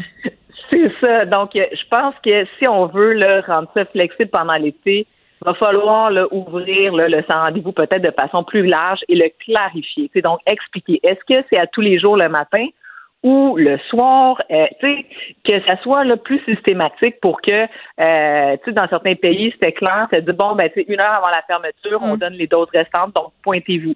Le seul problème, c'est effectivement, tu t'as pas le goût d'aller faire deux heures de, de fil. En tout cas, c'est tout un casse-tête, évidemment. Euh, c'est la planification qui devrait, tu sais, Ouais. réfléchir à ça puis trouver Moi, des meilleures méthodes. Je suis en train de me demander. C'est manque, là. Je suis en train de me demander si je vais pas attendre mon rendez-vous au mois d'août finalement. Je vais voir qu'est-ce qui est disponible sur le site de Clic Santé. J'ai pas le goût. Moi, d'avoir Moderna, j'ai eu Pfizer. J'ai pas le goût là, de mélanger Kool-Aid. Je- Ça me Non, tente mais il y en a du Pfizer. Là. Moi, je Oh oui. j'ai, j'ai pris un rendez-vous, mais moi, Pfizer. à, à y aller plus tôt parce que, euh, tu vois, aujourd'hui, la France a annoncé que le Canada et les États-Unis euh, étaient sur sa liste des pays verts. Donc, pour tous les, euh, les, les ressortissants canadiens qui auront deux doses, on va pouvoir entrer en France euh, sans, Mm. sans, rien, sans preuve de rien. Alors que les, si tu n'as pas tes doses de vaccin, tu vas devoir aller te faire un test 72 heures à l'avance. Ah ouais, ben non, c'est sûr. moi, le plus tôt je vais, je vais me faire vacciner, le, le mieux je vais me sentir. Mais j'ai hâte de voir ce que ça va donner. Euh, je, je vais en reparler demain là, de ma prise de rendez-vous si je réussis à le faire ce soir. Plus léger, victoire des Canadiens. Vaccination Oui. des fans, hot dog, tout le. Oui, exactement. Mais la victoire des Canadiens, ça a un enjeu certainement politique parce que c'est, oui, le sport, euh, tu sais, on le sait, hein, à quel point le sport, ça unit une nation. Euh, tu sais, là, on le voit aussi avec l'Euro, avec euh, la Copa América. Tu sais, il y a des nations complètes qui suivent leur club, puis qui vivent au diapason de ces victoires et ces défaites. Ça a un impact économique certain. Là. Quand il y a des victoires euh, du Canadien, euh, ben, tu sais, ça se, ça se transcende dans la ville. Tu sais, hier, euh, sur les terrasses, je sais pas si t'es promené, mais tu sais, il y avait de l'ambiance et puis donc, c'est très positif. Puis au sortir de la COVID, qu'on avait besoin de ça. Ben, moi, je ris. ça tombe à point nommé. Je ris parce que dans mon quartier, bon, c'était pas trop chaud, les fenêtres sont ouvertes et on, on- on comprend quand le Canadien compte, là. Ça crie dans Oui. maisons. Ah non, c'est- c'est extraordinaire. Donc, non, ça, c'est vraiment une bonne nouvelle euh, que, ça fait longtemps. Là, on- nous, on est habitués d'avoir un club de glorieux. Disons que ça fait 25 ans qu'ils n'ont pas gagné la Coupe, donc euh, on repassera. Mais donc, euh, non, ça, c'est une bonne nouvelle. C'est certain que c'est une Valérie Plante ou un François Legault. On le voit, là, François Legault, ben, bon, Ben, un peu trop, des là. Canadiens. Mm. Oui, c'est ça. Mais, tu sais, politiquement aussi, quand le peuple est heureux, ça va bien. Donc, euh, c'est tout englobé. Puis donc, euh, je trouve que c'est un contexte intéressant pour commencer l'été. Euh, tu sais, que les Canadiens gagnent ou pas la série, je pense que tout le monde va être heureux parce que, on s'attendait tellement pas à ce qu'ils se rendent aussi loin. Mais là- Et donc, ça va être très bon pour... euh, Est-ce que tu penses que. Est-ce que tu penses. Parce que toi, tu suis ça quand même vraiment beaucoup, là. OK, bon, Ouais, ben, parle-moi un ouais. peu, là. Tu penses qu'ils ont des chances euh, de se rendre Ben- jusqu'au bout? là? Il y a des gens qui sont un peu pisse-vinaigre en ce moment sur les médias sociaux qui disent, ah, ils vont perdre, là, cette série-là, non, non, non. Ben, tu sais, pas, tu sais, je, suis un peu le hockey, mais tu sais, je me qualifie vraiment pas d'une, d'une experte en la matière. Je suis mon fils dans le hockey. dans le Oui, ça, hockey, oui, euh, oui. oui. Et d'ailleurs, les jeunes, tu sais, puis ça, là, tu sais, les jeunes n'ont toujours pas accès aux patinoires, euh, tu sais, dans des villes comme Montréal où on est encore en zone orange. Ça, c'est un autre point. Là, ils peuvent être huit sur la patinoire. Serait temps qu'on ouvre ça là, pour que nos enfants puissent jouer. Tout c'est un autre débat. Mais pour ce qui est des Canadiens, ben, que je, je sais pas quoi dire. C'est incroyable. Tu sais, après le match 1, moi, j'étais sûre que c'était fini. Puis là, le match d'hier, tu dis, mais mon Dieu, sais, la recette qui a fait, qui ont battu euh, Toronto puis les Jets euh, l'air de fonctionner à nouveau. Donc, euh, c'est sûr qu'ils arrivent gonflés à bloc à Montréal. Moi, j'ai hâte de voir aussi le spectacle d'ouverture qu'on va avoir à Montréal parce que à Las Vegas, ils nous ont donné là, un spectacle digne euh, de la ville de l'entertainment. c'est les États-Unis. C'est c'est des, des, non, des entertainers. Ça fait partie de leur. C'est la, la mecque de l'entertaining, Las Vegas. Je pense pas qu'on puisse battre ça.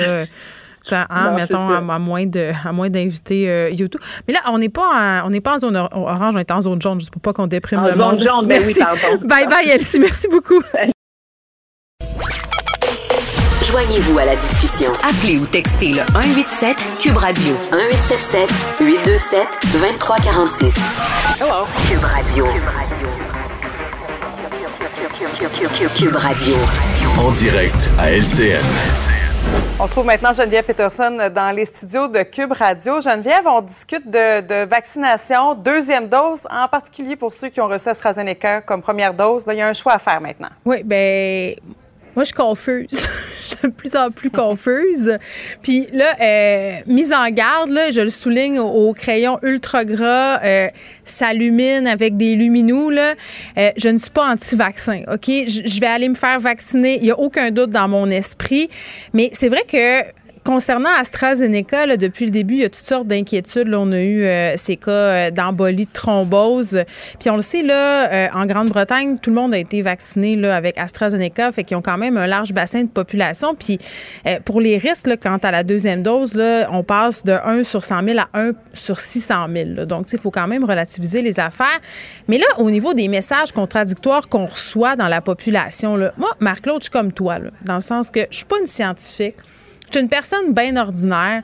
J'essaie de faire ce qui est le mieux pour moi, ce qui est le mieux pour ma famille. Et là, je reçois toutes sortes d'informations de Christian Dubé, de l'Institut national de santé publique, du CIQ. en l'espace de, de, deux, trois jours, on nous a dit, bon, ben ceux qui ont eu une première dose avec AstraZeneca, mm-hmm. euh, on aimerait mieux que vous vous fassiez vacciner avec un ARN messager pour la deuxième dose, donc Pfizer ou Moderna. Finalement, là, on, oh, on rétro-pédale euh, au niveau de Christian Dubé, puis on dit, ouais, mais là, on a dit euh, de vrai, mais dans le fond, c'était pourrait. Tu sais, tu pourrais. Tu pourrais prendre cette décision-là. Mais moi, je suis là, puis je regarde ça, puis je me dis, ouais, mais mettons que moi, j'ai eu AstraZeneca, puis qu'on parle de tous ces effets secondaires-là, puis et à l'Institut national de santé publique et au Comité euh, d'immunisation du Québec, on me dit que ça serait peut-être mieux de prendre ARN messager. Pourquoi je prendrais l'AstraZeneca? C'est une folle d'une poche. Donc, tu sais, moi, plus ça avance. On sait plus trop, parce que même hier, on nous disait de choisir si on avait AstraZeneca une dose justement de Moderna ou Pfizer, puis aujourd'hui, on se rétracte un peu, alors qu'on sait qu'on va avoir 600 000 doses de moins de Pfizer. Oui, bien, c'est parce qu'à un moment donné, pas, je veux pas. avec Astra? Ben, c'est parce qu'on a l'air, tu sais, je parlais avec Gaston Dessert tantôt, qui travaille à l'Institut national de santé publique et qui est sur le cycle. J'ai dit, mais écoutez, là, vous, allez, vous avez un peu l'air de vous adapter, fait que là, le plan A marche plus, fait que finalement, le plan B est bien correct, puis finalement, le plan C aussi, c'est bien correct. Mais là, quand on a accès à, ben non, non, ça serait mieux de revenir au plan A.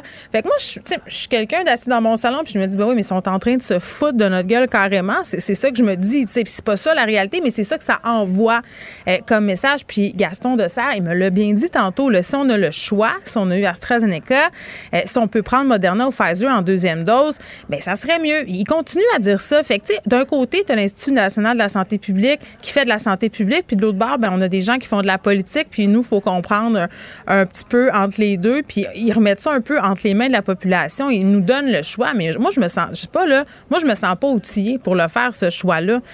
Donnez-moi de l'information claire. Dites-moi scientifiquement qu'est-ce qui est le mieux. Euh, puis tout ça, moi, j'ai eu Pfizer, tu sais, puis c'est ce soir, là, techniquement, 35 ans et plus, ça s'ouvre demain, mais on le sait, c'est toujours un peu la veille vers 17 h qu'on peut prendre les rendez-vous. Euh, là, on aura moins de Pfizer aussi. Fait que là, on me dit finalement que je pourrais avoir une deuxième dose de Moderna puis que ça serait pas grave. Moi, ça me tente pas de mélanger le Kool-Aid, mettons. Qu'est-ce que je fais? Tu sais, je suis pas la seule. Tout le monde se pose cette question-là en ce moment. Mais je pense aussi, on revenait tantôt avec la directrice de la santé publique sur les incitatifs pour aller se faire vacciner, là, entre autres de donner un burger du côté des hmm. États-Unis. Mais peut-être de donner un petit peu plus d'informations et plus de transparence, ça serait peut-être un bon incitatif. Oui, tu sais, moi, c'est pas en me donnant un dog que je vais avaler ton affaire, justement. Donne-moi donne de l'info, puis dis-moi, la transparence, on revient tout le temps là. Sois transparent. Au pire, dis-moi, regarde, on t'a dit ça parce qu'on avait moins. C'est pas si grave, c'est pas autant efficace, c'est vrai, mais tu es quand même protégé. Dis-moi dis moi la vraie chose, puis après ça, là, je vais la prendre, ma décision éclairée. Bon, Geneviève, sinon, toi, tu as hâte d'avoir ta deuxième dose, reprendre ben, une vie un peu plus normale sans crainte? J'ai, j'ai hâte, je la veux. Euh, moi, ma deuxième dose, normalement, c'était le 18 août. Là, je vais voir qu'est-ce qu'on m'offre ce soir. Moi, je vais me faire vacciner le plus vite possible. Mais comme je te dis, tu sais, idéalement, j'aimerais avoir deux fois le Pfizer. Ça me tente pas beaucoup de mélanger les deux affaires, mais si c'est ça mon choix, je vais prendre le plan B. Qu'est-ce que tu veux? Et là, c'est pas évident. Sur Click Santé, on va peut-être être en compétition parce qu'on est dans la même tranche d'âge. En tout cas, merci, Geneviève. on va se battre pour. Euh, moi, c'est au stade. ça va être à Trois-Rivières. Fait qu'on devrait ben, être correct. bye bye. merci. Au revoir. Pour elle, une question sans réponse n'est pas une réponse. Geneviève Peterson. Cube Radio. Bon, je vais vous parler d'un livre, d'un roman que j'ai beaucoup aimé, puis par ailleurs, je parle jamais de ceux que j'aime pas parce qu'il y a tellement pas de place pour parler de littérature à la radio et à la télé que ça me tente pas de perdre mon temps. Euh, je suis avec l'auteur euh, de Philibus ou Philibus. Je vais lui demander comment il faut le dire. Frédéric Côté est là, c'est publié au Cheval Doux. Frédéric, salut.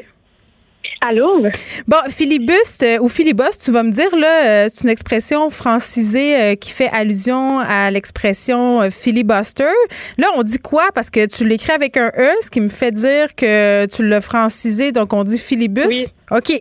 Parce que là. Eh ben, oui, moi, moi, je le dirais filibus, mais là, j'avoue, c'est complètement inventé. Donc, tu es la première à me proposer peut-être euh, une autre prononciation, là, mais moi, je dirais filibus. Bon, c'est ça. Ben non, mais c'est parce que je m'en fais un peu trop avec les mots euh, euh, des fois. Ben, j'ai beaucoup aimé ton livre pour vrai. Euh, ça se lit vraiment bien. Puis je sais que les gens, euh, ils s'en vont en vacances très très bientôt, puis que souvent ils cherchent des choses, euh, des choses pardon, à lire. moi, c'est un de mes gros coups de cœur cette année. Parlons du titre qui fait allusion à filibuster. C'est c'est un concept politique. Pour ceux qui sont pas familiers avec la notion, est-ce que tu peux expliquer un petit peu c'est quoi? Euh, oui, en gros, dans le fond, c'est ça, c'est que c'est une mauvaise traduction du mot filibuster qui est une, une obstruction parlementaire. C'est que dans le fond, c'est vraiment une stratégie politique utilisée en chambre pour retarder l'adoption de certaines lois. Mm. Donc, euh, c'est de prendre la parole et de jamais céder son tour de parole. Comme ça, la loi ne sera pas votée mm. euh, cette journée-là. Puis l'exemple que je cite dans mon livre, justement, c'est celui de Wendy Davis qui a utilisé le filibuster pour retarder l'adoption d'une loi anti-avortement aux États-Unis. Elle a parlé pendant 11 heures de temps. Oui, c'est c'était vraiment impressionnant. En fait, c'est devenu comme un, monument de la culture aussi euh, populaire, pas juste politique. vraiment, de mm. l'avoir parlé 11 heures devant une salle remplie d'hommes, c'est un moment euh, hyper émouvant de la politique américaine. Oui, puis bon, euh, ils ont fait un film avec tout ça, mais euh, la parole ininterrompue, c'est intéressant parce que dans le livre, euh, bon, ça raconte l'histoire d'une famille. On le sait là, que dans une unité familiale, la parole peut prendre tour à tour plusieurs formes, plusieurs places aussi. Il y a beaucoup de non-dits dans une famille. Il y a des familles où on dit trop d'affaires. c'est mhm. quoi la place de la parole dans cette famille-là, la famille que tu nous racontes, Frédéric Côté? Mais je trouve ça intéressant de dire justement, euh, certaines familles où on a un peu le droit de tout dire. Je pense que cette famille-là, c'est un peu ça, mais que pas toutes les femmes de la famille ont ce même droit-là ou euh, la même place pour le faire. Donc, la mm. mère a une présence qui est tellement forte. Euh, elle, elle se permet de ne pas avoir de tabou. Elle parle énormément, mais donc, ça fait d'elle une mère euh, qui prend énormément de place dans la vie de ses filles. Donc, c'est pas toujours hmm. positif. Puis après ça, c'est pas toutes les filles qui peuvent avoir cette même parole-là libérée, qui peuvent s'en permettre autant parce que la mère prend tellement de place dans la famille, justement. Mais il est intéressant, euh, le personnage de la mère, parce que moi, je, l'ai vraiment euh, senti comme étant une mère profondément aimante, mais très, très euh, hégémonique dans une certaine mesure, mhm. parfois même un peu toxique. Puis je pense que un peu euh, toute mère qui lit cette affaire-là se regarde aller puis fait des fois un peu de mère. Ben, moi, je l'écris d'une perspective de fille. Évidemment, c'est moi, j'ai pas d'enfant et je suis, encore assez jeune, mais moi, le personnage principal de ce livre-là, clairement, c'est la mère, je pense. Oui.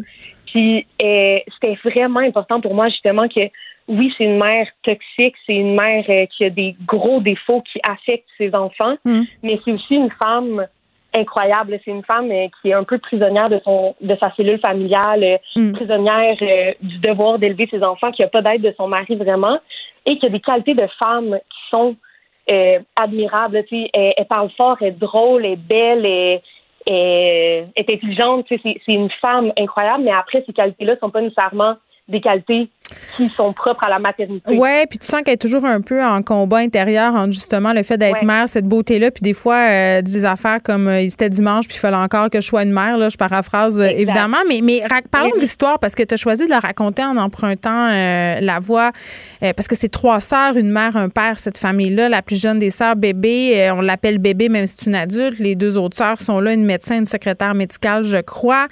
qu'est-ce qui, qu'est-ce qui nous raconte ces femmes-là? Parce que l'histoire, elle est racontée par les femmes de cette famille-là. Mais à la base, l'histoire est racontée parce que le père va être la victime ou le coupable d'un fait divers. Oui. Euh, pas de punch. non, non, c'est ça. Euh, pas de punch, mais il se passe un événement qui fait un peu dérailler la vie de cette famille-là. Et les, les femmes ont comme un peu le mandat de raconter ces faits divers-là, mais elles passent complètement à côté de, de ce qui concerne l'événement, puis à la place, elles se racontent elle-même. Donc, c'est vraiment euh, une soirée, un souper où là, le père va faire dérailler la vie de famille. Mm. Et ces femmes-là, au lieu de raconter cet événement-là, ben, continuent de s'occuper de leur vie ordinaire à elles. Donc, racontent euh, leur euh, relation de famille, leurs problèmes avec leur chum. Mais c'est vraiment la vie ordinaire mm. qui préséance sur le drame. Ben la vie ordinaire, puis il y a toute une discussion aussi peut-être dans ces livres-là sur notre fascination pour la télé-réalité. Oui, ben oui, c'est vraiment euh, parallèle à tout ça. Dans le fond, euh, autour de ce souper-là, ces filles-là, il manque un épisode de Love Story pour souper ensemble.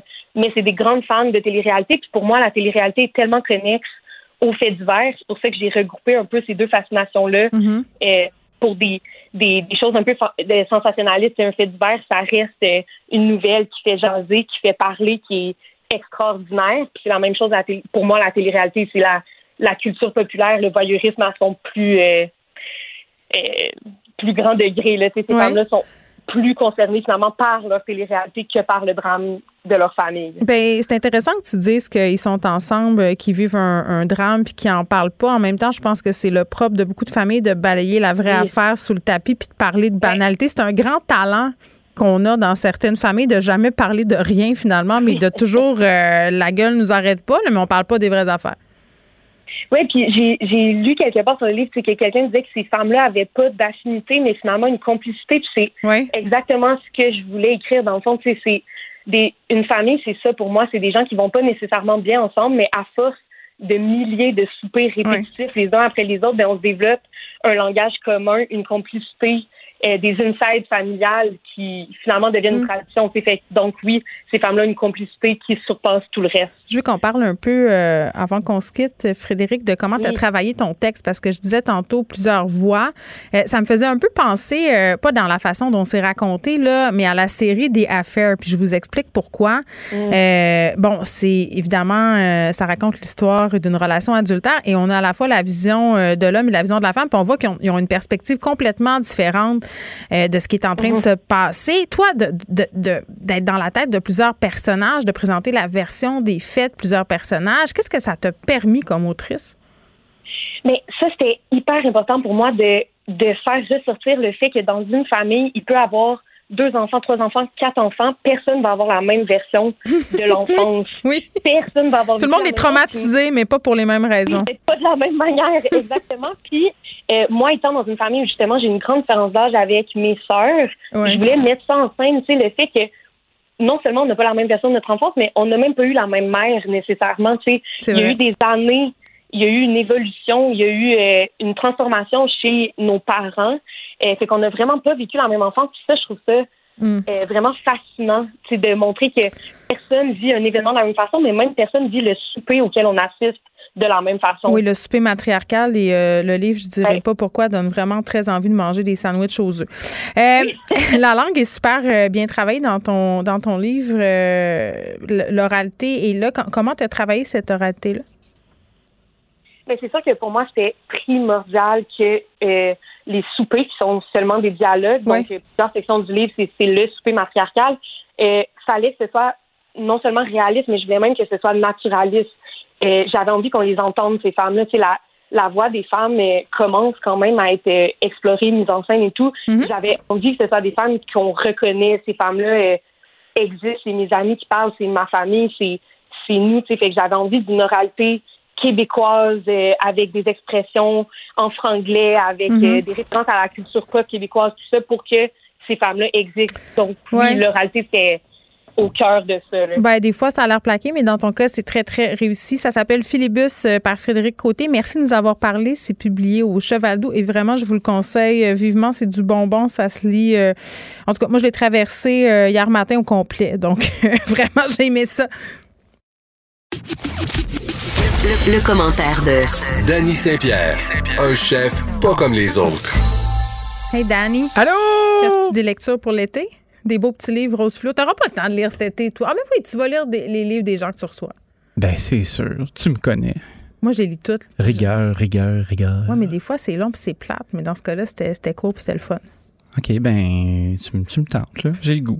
Je, vais- je prendre une- une coupe de café de plus. il y a une liste d'attente chez Cube pour avoir accès à, à Philibus dans notre petite bibliothèque. euh, Je pense que je vais l'acheter. je pense que tu ferais bien. Passion hot dog, parce que là, ça me tenterait de déco- ça me tentait. Ah oui. Je me disais, il faut déconner un peu euh, autour du hot dog parce qu'on a décidé de donner des hot dogs aux gens qui allaient au Bell. Hot dog et vaccin, toi, chose. Tu sais, entre Mais, mais qui a eu cette belle idée-là? Il me semble que c'est quelque C'est chose que tu serais sur- supposé d'haïr. Ah, moi, j'ai ça. Je trouve ça tellement stupide, mais j'adore les hot dogs. C'est pour ça que je voulais en parler. Moi, chez nous, c'est passion hot dog. Ça pourrait être le hashtag. Le, mou- hot dog, euh, moutarde chou, là, euh, Ouais. c'est pas mal. euh, si tu veux me faire plaisir dans la vie, là, c'est pas mal ça qui se passe. T'es-tu une stimée ou une toastée? Ça dépend des occasions. Ah, que j'aime ça. Pas- j'ai sacré. Ah, Dominique, il doit être parti chez eux. Là. Non, non, il est là, Dominique, il nous écoute. Oh, Colin. Salut, mon dame. Colin Debin. Boss, on va faire, que ça- on va faire ça comme du monde. Mais c'est lui qui a sacré, hein, juste vous dire. C'est moi. Euh, Oui, moi, je trouve que ça dépend des occasions. euh, le hot dog euh, stimé euh, ou le hot dog. mais moi, c'est parce que Spécifie, spécifie. si je le fais toaster, là, c'est parce Oui. qu'il y a plusieurs affaires là-dedans. OK. Bon. On a du temps. Stimé, c'est moutarde chou. Oui. Ça, c'est ça, c'est ça. Ça, c'est dans les événements sportifs. C'est quand tu vas à la cantine, nanana. Oui. Pas d'oignon? Pas de relish? Attends, ça, c'est dans le toasté. Chac à papier. Dans le toasté, ça prend saucisse papillon. Papillon! Puis le pain, bien à- daring. le pain aplati. Ah faut oui, que ça hein? soit, faut que ça soit ça, sinon, sinon ça marche pas. Puis ça, ça me rappelle mes dîners avec ma mère puis mon père, avec des tranches de concombre qui sortaient du jardin. Puis même des fois, on coupait de la petite tomate bien fine là, pour mettre ça dans. Ça, c'est le style de Chicago, ça, tu savais-tu? Je n'avais aucune idée, mais, mais je trouve qu'on on n'embrasse pas assez notre hot dog, notre hot dog intérieur. Ben, on lève le nez sur le hot dog. Pendant longtemps, le hot dog a été considéré comme étant quelque chose de moins noble, disons ça. Mais c'est pas noble, mais c'est bon. Quand on pense à la façon dont on fait un hot dog, Hmm. c'est une saucisse de Francfort ou une viennoise, donc c'est une germanique riz. C'est une saucisse qui est longue, euh, qui était à la base faite avec du porc, et c'est une saucisse qui est émulsionnée. Ça veut dire qu'on mélange la chair. français, ça veut dire ben, une émulsion, ça veut dire être capable de contenir le gras et l'eau ensemble, comme la mayonnaise. Hmm. La mayonnaise, c'est une formidable émulsion. Quand on, on mange de la saucisse, comme exemple de la saucisse de Toulouse ou de la saucisse italienne douce qu'on achète à l'épicerie, ben, il y a des petits morceaux, il y a du gras, il y a du jus là-dedans, ça se balade. Tu sais, on dit, t'as fait bouillir avant, t'as mis sur le grill, le jus pisse un peu, ça fait des flammes. La saucisse émulsionnée, elle, ne Ouais. fait pas ça. Elle, tout est contrôlé. Peux-tu faire une petite parenthèse? Ben oui, sur bouillir ou pas la saucisse, là? Parce que moi, je suis rendue bien mêlée, là. je fais pas ça, moi. Ben, il y a des bouchers qui me disent de faire bouillir leur saucisse, puis tout de même, c'est très spécial. Puis il y en a d'autres qui me disent qu'il faut pas que j'y touche. Moi, je pense que tu devrais pas toucher la saucisse du boucher. Oui. c'est officiel. Le boucher porte un tablier pour ça, c'est pour se protéger de lui-même. C'est ça. Mais qu'est-ce que je fais? Parce que euh, normalement, quand tu fait bouillir 5 mais c'est pas longtemps, c'est 5 minutes dans un peu d'eau. C'est-tu pour les empêcher de se répandre toute sa grille? C'est quoi le but? Qu'est-ce qu'on fait? OK. Une saucisse qui n'est pas émulsionnée. Mhm. Donc, il y a des morceaux, euh, on prend de la belle chair, de la chair euh, qui peut provenir d'un peu partout dans l'animal parce que dans le cochon, tout est bon. Évidemment, on prend des parties musculaires, puis pas des abats. Ceci dit, ça se fait. Mais ça, c'est une autre histoire. On a un ratio de gras qui peut aller, euh, moi je, je vous dirais que plus que 20% ça commence à être intense. Là. Ben, c'est le ratio idéal pour un hamburger bien juteux, un smash burger, mais ça c'est une autre histoire. On va hacher la chair, on va parfois y ajouter de l'eau. Des fois, si on est vraiment vilain, on va y ajouter du liant, comme un peu de chapelure, un peu comme quand vous faites du pain de viande à la maison, ou les gens qui font des hamburgers avec de la, un œuf, puis de la soupe à l'oignon, puis euh, de la chapelure dedans. Hier, c'était des saucisses au craft dinner. là. C'était ça, puis bacon cheddar. Craft dinner et bacon cheddar. C'était ça mon turf. Fait que le turf, ça, ça devait être du... Il en fume du bon. Non, c'est mon boucher qui copie sûrement et en fume du bon. Il fait bien, il Oui. fait bien. Euh, il y a le fumeur de bon a sûrement vu ça quelque euh, part. Philippe Saint-Laurent. Ah, euh, qui ouh! fait- mais pour vrai, il fait de la très bonne saucisse. Philippe, il faut Ben le oui. saluer. Là. Euh, On Saucisse salue. au mort, saucisse à la poutine, saucisse à ce que tu voudras. C'est un gars qui s'est réinventé bien avant que ce soit à la mode, puis il a une très belle entreprise. Ceci dit, bouillir ou pas bouillir, là est la question. On est encore dans parenthèse l'histoire, là. C'est capoté. On Ouais, puis on 28, puis on va revenir après. On revient, ça sera pas long, restez avec nous, vous allez voir, ça va être le fun. Quand on fait bouillir la saucisse auparavant, c'est pour la faire figer. C'est pour s'assurer qu'elle ait eu une cuisson, puis c'est une cuisson qui est moins agressive que le feu. Ceci dit, c'est sûr que si tu mets le gaz à genoux dans ton barbecue puis qu'il y a du feu à fond, là, elle va percer, elle va faire du feu, elle va brûler, elle va être lette. Une saucisse qui, est, qui se respecte est quand même une taille qu'on peut imaginer. Je veux pas penser à l'étal de l'épicerie. C'est quand même assez, euh, assez une bonne perturbant. conférence. Oui, il y a quand même un bon pourtour. Puis ça, il faut que la chaleur se rende à l'intérieur. Oui. Donc, en faisant, euh, en prenant une eau qui est bouillante, en déposant les saucisses dedans. Puis tu sais, moi, mon truc, si j'ai envie de faire ça, puis j'ai envie de pas me casser le bicycle, comme on dit, Mm. je prends un faitout pour à peu près euh, une, un genre de 8 saucisses. Je remplis mon faitout aux trois quarts. Je pars mon eau qui bout. Quand elle a bien bouilli, je ferme le feu, je pitch mes saucisses dedans, je mets le couvert. J'attends une dizaine de minutes. Ça, j'ai fait. Cuit barre en Ça barre. marche. Tu fais juste griller après sur le barbecue. Après ça, tu fais juste griller. Ceci dit, moi, j'aille ça parce que si c'est mal fait, si votre saucisse est quand même un petit peu ouverte, Non, non, c'est vous allez perdre le petit jus qui est à l'intérieur, le gras, puis ça, c'est pathétique. On fait pas ça. Parenthèse dans la parenthèse. Ah. OK? Des et Mettons, des là, si tu fais bien ton affaire, puis t'as de la bono qui gotte la saucisse, là. Ouais. Après, là, ça n'a pas coulé, mais ça goûte bon. Moi, je fais, je fais blanchir mes brocolis là-dedans. Et que t'es C'est audacieuse. extraordinaire. Je comprends. C'est Avec un peu de petits bois vin sur le dessus, là, ça te fait tout qu'un beau paquet. C'est. euh, Je m'en c'est viens. OK, fait que là, on, a compris qu'on pouvait faire bouillir notre saucisse si justement on avait peur qu'elle s'abandonne sur le barbecue, mais il y a, Ouais, toujours, il y a toujours l'option de la faire cuire vraiment basse pendant longtemps par chaleur aussi détournée. On peut faire ça, puis après ça, on la fait griller à la fin. La chaleur détournée, c'est une formidable Ben, technique. moi, j'aime, j'adore ça. Puis Moi, je comme si ça- vous aviez un four à l'intérieur, à l'extérieur. C'est ça. Donc, ça, c'est cool. Fait que ça, on ferme la parenthèse. Retour au hot dog. On donne des hot dogs gratis au Centre Bell. Si tu t'es fait vacciner, fait que t'arrives avec ton petit macaron, je suis vacciné, je suis meilleur que toi, je te donne un hot dog. Mais là, tu me parlais de l'histoire de la hein. saucisse. Tu étais Fait rendu à la saucisse de Francfort, puis l'émulsion, puis toute Ouais, la patente. là. Fait que moi, euh, j'ai passé mon jugement là-dessus. Je veux pas en parler plus. J'aimerais ça revenir à l'histoire du hot dog. Oui, On allègue, on allègue qu'en 1893, à Chicago, pendant une foire euh, de qualité mondiale, euh, des gens se demandaient comment offrir euh, des saucisses de Francfort bien chaudes aux kidam qui étaient sur place. Puis il manquait de gants. Fait qu'ils se sont mis à prendre des pains pour pas que les gens se brûlent les mains. Ah, c'est devenu beau. le hot dog. Parce que veux pas le hot dog, ben, ça fait penser à un dashed hund ou un, chien chien saucisse ou un teckel, tu sais, pour les intimes. J'en ai eu tellement dans ma vie. des Ouais, techniques. moi aussi, euh, Toulouse le chien, toujours vivant, né avant ma fille, ma plus vieille. Toulouse va avoir 14 ans. Il n'est pas brisé encore. Il n'est plus mon chien. T'es chanceuse. C'est le chien d'une autre maison maintenant. J'ai dit chanceuse, je sais pas Ah, pourquoi. suis chanceuse. On Pourtant, j'ai toute qu'une saucisse, mais regarde, ça, Ah, c'est une autre histoire. Là! pas, là. Sac à papier! Contravention. Contravention. OK, continue. Poursuis, Ouais. poursuis, poursuis. J'ai pas fait exprès. L'usure du temps.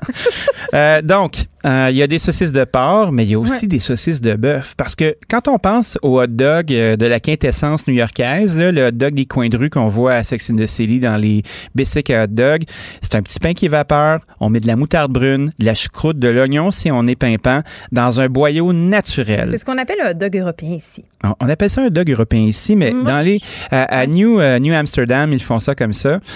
Le boyau naturel, là, il faut faire la différence entre le boyau, euh, le boyau qu'on voit euh, sur nos saucisses à dog habituelles, euh, qui est souvent une cellulose ou un genre de collagène qui fait que la chair désossée mécaniquement est bien émulsionnée, se retrouve dans ça. Sinon, T'as le, t'as le hot dog qui est fait un peu comme une saucisse de Toulouse. Fait que tu vas avoir la chair émulsionnée à l'intérieur, mais quand tu le manges, ça va faire knack. Ouais. De là vient le knackwurst. Moi, j'aime, ouais, knackwurst. euh, les knackwurst, là, Oui. qu'on dit, là, c'est knackwurst. Fait que ça knack quand tu le manges. J'adore. Euh, je préfère les hot dogs de bœuf. Mon hot dog préféré se trouve au Costco, mesdames et messieurs. c'est vrai. C'est le meilleur hot dog de tous les temps. Je le sais, il est tellement bon. Cette saucisse de bœuf euh, peut assommer euh, quelqu'un. Tu peux l'acheter. Ah, C'est extraordinaire. C'est formidable. Ben, je le sais, c'est ça. On est dans, on est dans le sec du Costco, qu'est-ce que tu veux. Mais. euh, Très bon. Ben oui, il est très bon. Puis moi, tu sais, le hot dog européen, je trouve ça bien le fun une fois par année, là. Mais. Je suis d'accord. Parle-moi d'un vrai hot dog, là. Puis là, parle-moi surtout de toutes les légendes urbaines qui entourent le faisage de saucisses. C'est-tu vrai que le, le bec, puis le museau, puis les, les ailes. Un bec, le ça se mange pas. Ben, c'est ça. il y a De toute façon, Des os, ça se mange pas. Ben, c'est ça. Fait que le monde capote. Là, on peut-tu enfin euh, se dire que la saucisse, on veut pas trop savoir ce qu'il y a dedans, mais que c'est pas si pire? Ben, je peux vous le dire. Moi, qu'est-ce qu'il y a dedans? Ben, go. On a parlé d'abattoir dernièrement. On a parlé tantôt aussi, inquiète OK. Ah, ben, c'est un sujet qui est récurrent. La saucisse à hot dog de poulet, admettons. Tu sais, t'as ta carcasse de volaille, on a retiré tout ce qu'il fallait dessus, tu sais, on a fait des- vos beaux hauts de cuisse là, que vous aimez au Costco, c'est pas, pas la saucisse qu'on retrouve le plus souvent, la saucisse de poulet. Non, mais c'est le principe de désosser mécaniquement, puis c'est Ah, somme ok, je toute le même un peu ailleurs. Je comprends. Après ça, on a été retirer la poitrine, on a enlevé la peau, on a fait quelque chose d'autre avec. On a une carcasse. Et bien, cette carcasse-là va se retrouver avec d'autres carcasses sous une presse qui va extraire tout le jus qui et la viande qui va rester. Donc, les os vont devenir sûrement de la moulée pour nourrir d'autres animaux ou faire de l'engrais.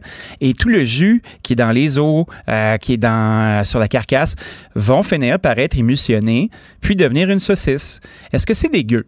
Ben, je pense pas que c'est dégueu tant que ça.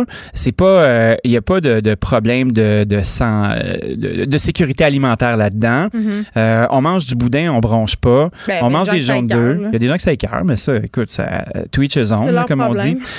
Tu peux faire la même chose avec du bœuf, tu peux faire la même chose avec n'importe quel animal. Ce sont de la trim, c'est des petits morceaux, ça peut être du sang, ça peut être du jus, ça peut être beaucoup de gras, puis ça prend du gras, c'est important, puis il y a beaucoup d'eau dans ça pour que ce soit souple. C'est délicieux. Bon, toi, tu me tu m'as pas dit c'était quel ton préféré. Est-ce que c'est vapeur ou c'est toasté? Moi, c'est vapeur. Je vais au pool room, je demande mes frites bien cuites. Ils sont all dressed. Fait que relish, moutarde, oignon, chou, des hot dogs toastés. J'ai plus le goût de manger ça.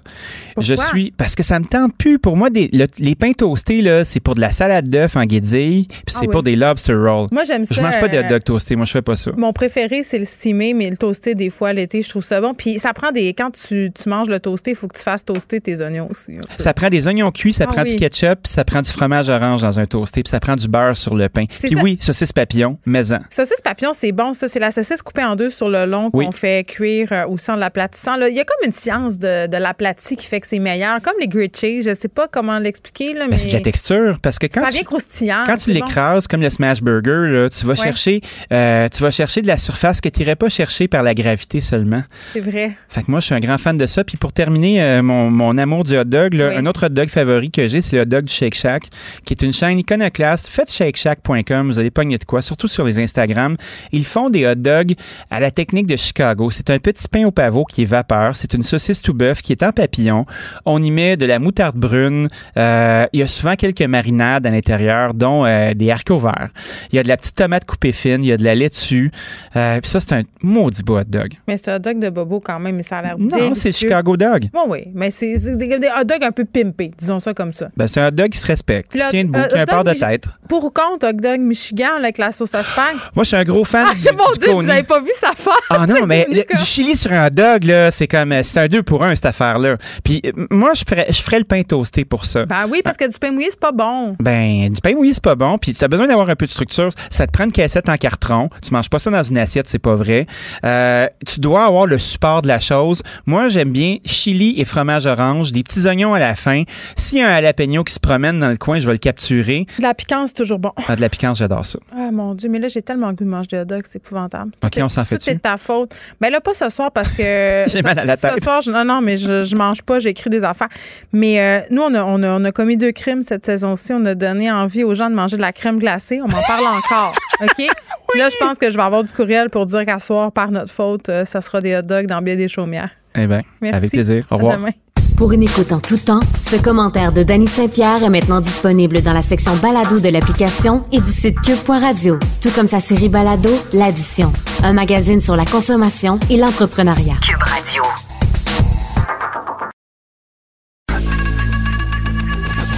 Geneviève Peterson. Une animatrice pas comme les autres. Cube Radio. Bon, on est le 17 juillet, c'est déjà commencé les abandons d'animaux dans divers refuges. À la SPCA aussi, c'est la saison des déménagements. Euh, mais cette année, elle est particulière euh, avec cette période pandémique où beaucoup ont adopté des animaux, euh, certains pas pour longtemps malheureusement. Lucie Hainaut est avec nous. Salut Lucie. Salut Geneviève. Bon, chat, chien, crise du logement, déménagement, c'est pas un bon mélange là. Non, très mauvais mélange, en effet. D'abord, il faut savoir que le taux d'inoccupation des logements a jamais été aussi euh, bas que ça depuis 2004. Dans le fond, des logements, il n'y en a pas, là. Les logements sont complètes, complets, finalement, 98,5% C'est énorme.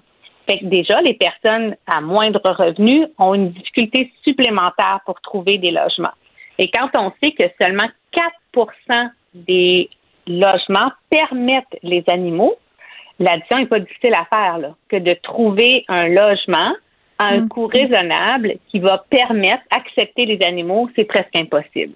Ben oui, puis tu sais, je disais euh, en début d'émission, euh, en, en parlant de ce sujet-là, tu sais, moi qui ai un bon revenu, euh, si un propriétaire voit mon dossier sur papier, c'est-à-dire une mère solo parentale, trois enfants, deux chats, bientôt un chien, c'est sûr qu'il me loue pas.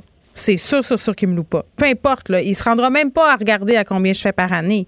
Tu sais, ça, c'est quand même un, un- un- un- un défi supplémentaire là, pour les gens qui ont des animaux. Puis j'ai envie de te dire, moi, j'ai toujours procédé de la façon suivante. Euh, Quand j'avais des chiens, j'étais locataire. Euh, je le disais pas à mon propriétaire. Euh, J'allais visiter l'appartement. Euh, et quand euh, il me disait, ben, je te le donnerais, là, je lui disais que j'avais un chien, puis je lui disais, vous garde, moi j'ai un chien, c'est un petit chien. Euh, quand je m'en vais, il est dans une cage. S'il fait des dégâts, je vais payer. S'il jappe pas, tu comprends ce que je veux dire? Il y avait cette stratégie-là aussi que j'employais, là, parce que sinon, oublie ça, là, personne veut te voir. Non, c'est vrai, c'est une stratégie qui peut être efficace, mais on a plus de chance quand le propriétaire cherche réellement à louer. Si finalement, il y en a 15 autres candidats de très bonne qualité qui disent Ah oui, je euh, je le prends, mais j'en ai pas d'animaux, ben on a des chances qu'eux ils soient privilégiés. J'ai déjà vécu ça, moi, puis j'ai pas trouvé de logement avec mes deux chiens. Là. Tu sais, ça peut vraiment être compliqué. Puis on a dans la tête un peu l'image, hein, on a un petit snobiniche, là, je sais pas si c'est un mot, mais envers les gens qui vont euh, finalement aller porter leurs animaux en refuge. Mm-hmm. Mais il y a des situations qui sont crève-cœur. J'ai beaucoup d'empathie, moi, justement, pour la maman monoparentale qui essaye autant comme autant de se trouver un logement à un prix qu'elle est capable de payer, tu comprends, Mhm, ben avec ses enfants, pas trop loin de l'école, et qui, qu'est-ce que tu veux, il n'y en a pas de place qui prennent le chat. Tu sais, là, quand on les dit, chats, je comprends pas les chats, Lucie. Qu'est-ce que tu veux que ça fasse, un chat dans un appartement? Ah, Je- ben, là, Geneviève, si tu parles à moi, tu comprends que je- j'en vois pas là, de, de raison de dire non pour un chat. Je, je comprends, mais si là, cette femme-là, elle n'en a pas de choix, il n'y en a pas place où est-ce qu'elle peut y aller. Elle va être mise à porte ou c'est compliqué. Moment donné, en tant que société, il faut avoir de l'empathie aussi pour ça. Avant, dans les refuges, on, voyait beaucoup d'abandon pour des troubles de comportement. Et là, il y en a moins quand même. Il faut dire que les gens se responsabilisent plus. Mais cette année, euh, la SPCA a justement là, publié euh, une entrevue là-dessus que c'est des abandons crève-cœur de gens qui ont tout fait pour essayer de trouver une place où est-ce que cet animal-là allait avoir une place.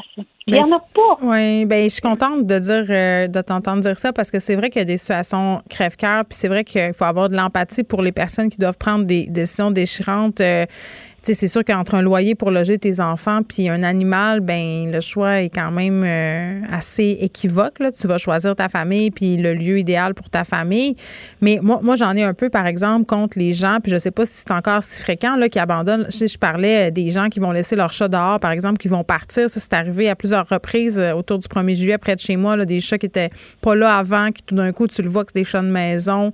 Euh, là, ils ont été laissés dehors ou carrément gardés dans des appartements, des chiens aussi qui sont envoyés un peu n'importe comment, n'importe où. Il y a une façon de se débarrasser, entre guillemets, d'un animal aussi. Là. Ça, là, on va régler ça une fois pour toutes. Là. Les gens qui mettent leur chat de maison dehors en disant qu'il va s'arranger, là, c'est faux. C'est faux. Ce chat-là, il y a à peu près trois mois de survie dehors. OK? Mais pas une belle survie, là. Vraiment une vie misérable. On les a humanisés dans le sens qu'on leur fait vivre une vie comme nous, les humains, à l'intérieur de la maison. Ils n'ont pas de chance dehors. Ils sont pas, ils vont attraper des vermifeux, ils vont perdre des batailles, ils vont se faire frapper, ils vont vivre une vie complètement apeurée. Pour de vrai, Geneviève, là, ça c'est non seulement irresponsable, c'est niaiseux. Ça devrait être mis à l'amende. Il n'y a pas de raison de prendre un chat d'intérieur et de le mettre dehors en disant qu'il va s'en sortir. Comme il n'y a pas de raison de prendre un oiseau apprivoisé et de le mettre dehors pour qu'il vive sa vie en, sa vie en liberté. C'est pas une vie en liberté, il va se faire tuer par les autres oiseaux. Il va mourir de faim. Hein? Les, les gens qui viennent encore abandonner des chats, des chiens, même dans des boîtes devant les cliniques vétérinaires, c'est stupide. Il y en a encore? Irresponsable. Il y en a encore. On en a eu encore l'année passée. Je veux dire, c'est irresponsable. C'est ça, ça me fâche. Ça c'est fâchant. C'est comme si parce que tu vois pas le problème, il n'existe plus. Tu sais, ah, je t'allais le porter là, là, tu ne sais pas qu'est-ce qui arrive. Il y a des chiens aussi qui sont laissés sur le bord des autoroutes. Tu sais, il y en a à chaque année, on en voit. Moi, l'année passée, j'ai un client, moi, qui est rentré dans un appartement, puis il y avait un chien, un chat, laissé là. Rien.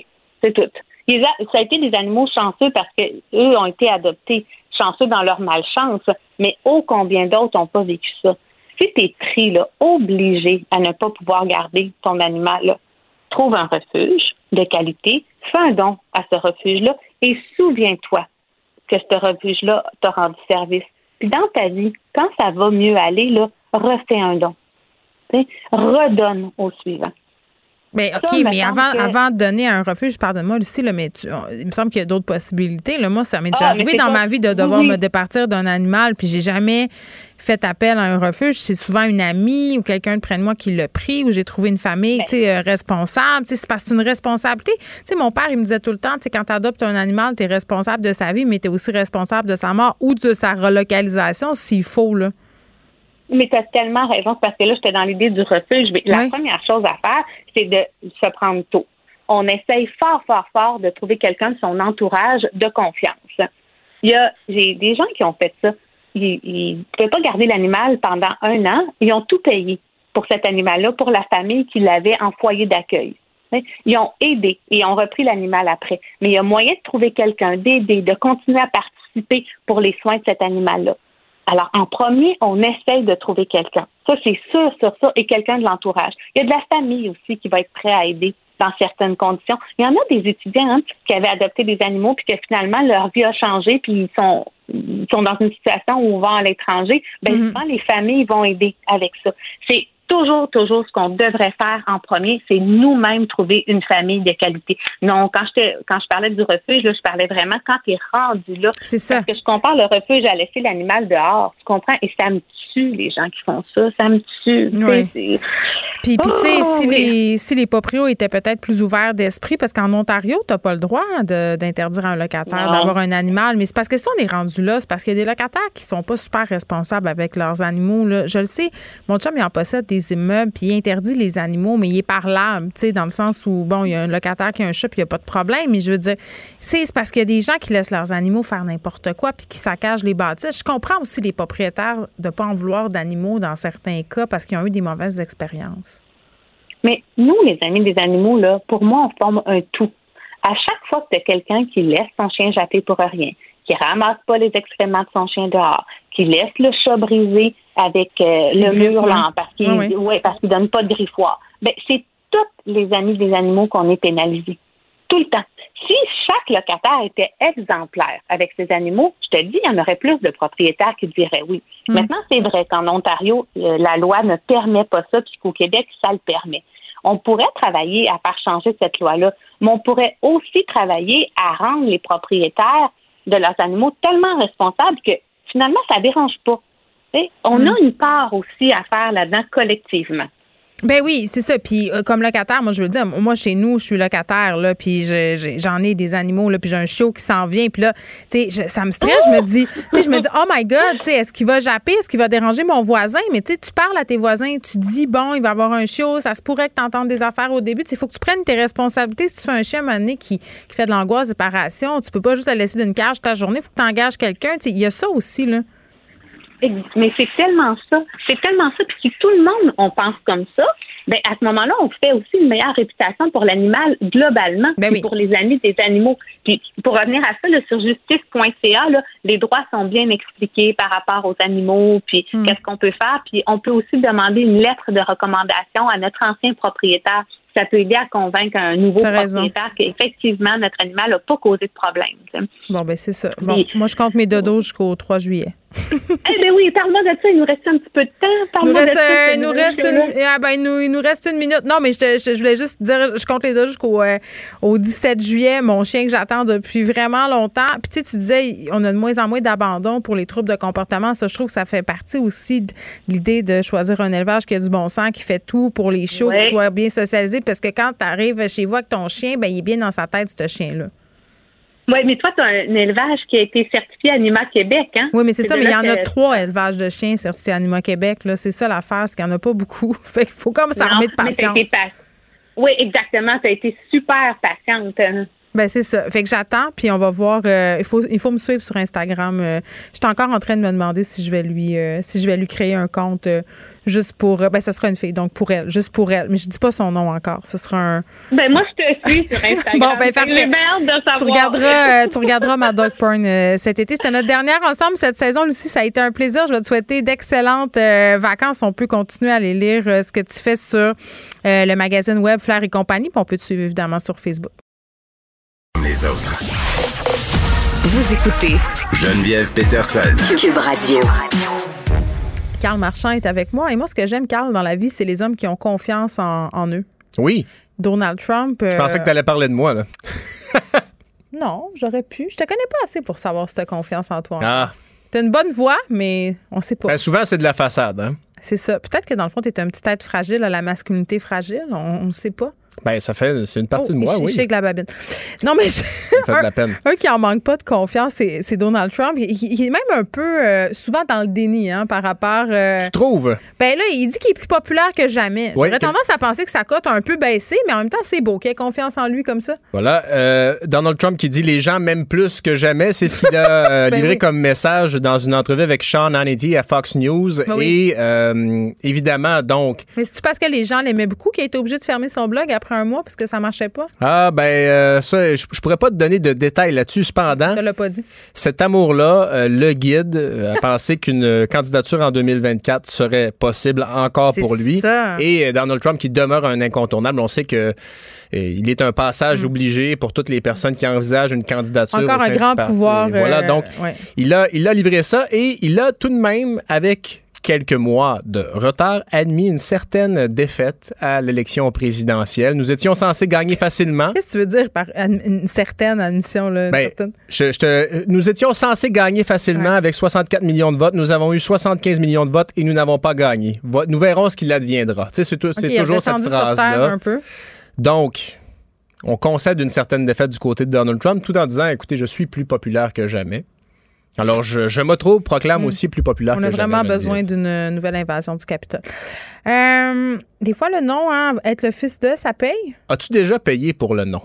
Euh, je pense que je paye pour le nom chaque jour de ma vie quand je m'achète n'importe quoi. Tu sais, pourquoi on paye euh, 5000 pièces une sacoche Chanel?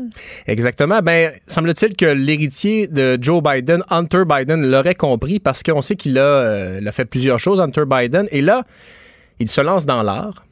Il fait des peintures. Il va exposer euh, dans une euh, On dirait qu'il faut que je vois ce qu'il fait. dans une galerie et de, de George Burgess et ses toiles sont euh, coûteuses. OK, mettons. Elles pourront on être vendues. combien, là? on peut- elles pourront être vendues entre 75 000 et 500 000 dollars américains. Et là, jusque-là, tu te dis, bon, euh, 75 000 dollars pour ce qui pourrait être considéré comme de l'art naïf. C'est de l'art, c'est- c'est de l'aquarelle quand même. De l'aquarelle. C'est difficile. Ben, c'est difficile, 75 000 Sauf que là, l'histoire ne s'arrête pas là. Tu te dis, bon, ben, on peut comprendre, je vais acheter une, euh, une toile de... Est-ce que ça peut te donner un accès au président Biden? Je sais pas, mais l'affaire, c'est que le tenancier de la galerie en question, George Burgess, a un passé criminel. Il a été emprisonné dans les années 90 pour agression et menace terroriste. Donc, Ben, c'est c'est pas super. un enfant de cœur. Et euh, ça soulève la question... Est-ce que acheter un tableau d'Hunter Biden pourrait servir à blanchir de l'argent? Le département du Trésor américain avait publié un avertissement en octobre 2020 que le commerce de l'art pourrait servir à blanchir de l'argent. Hey, c'est beaucoup de spéculation, Carl. Là. tout de même. donc, ben bon. Non, mais et Hunter Biden, c'est comme un cadeau qui, qui continue à donner. On sait qu'il avait été nommé sur le conseil d'administration Oui. d'une société ukrainienne, oui. une société gazière et pétrolière. Il fait la fierté de son père. Alors, ben voilà, Hunter qui se lance euh, dans l'art. euh, ben, je- dans le blanchiment d'argent. Et ceci étant dit, ça va 75 à 500 000. Ben, il y a une peinture de David Bowie qui a été vendue, euh, qui a été mise aux enchères pour à peu près 9 000 hier. C'est moi qui l'ai acheté. Euh, il nous reste un petit peu de temps. Billie Eilish, dans le pétrin, c'est l'idole de ma fille, là. Casse pas mon bicycle. Elle aurait employé des propos euh, racistes à l'endroit de la communauté asiatique, mais ça date, une vidéo qui refait surface sur euh, TikTok, où elle aurait eu 14 ans à Oui, l'époque. là, franchement, Il y a des gens qui la défendent, disent écoutez, elle est atteinte du syndrome Gilles de la Tourette, notamment. c'est pas juste ça, là. T'as 14 ans, t'en dis-tu des niaiseries? Il faudrait que je ressorte les vidéos de toi puis moi à 14 ans si on avait été filmés, hein, dans le fin fond du lac Il y Saint-Jean. en a presque pas. Ben, c'est ça qui est beau! Et c'est ça le bonheur. Non, mais c'est vrai. Moi, j'aurais pas voulu vivre un, une adolescence où tout aurait pu être filmé. C'est J'ai sûr que. fait mon université sans téléphone et Ben, ça c'est aide. ça. Ben, on avait des très bonnes notes. Carl, on t'écoute dans quelques instants avec Mario. Merci à toute l'équipe. Merci à vous, les auditeurs. On se retrouve demain à 13h. Cube Radio.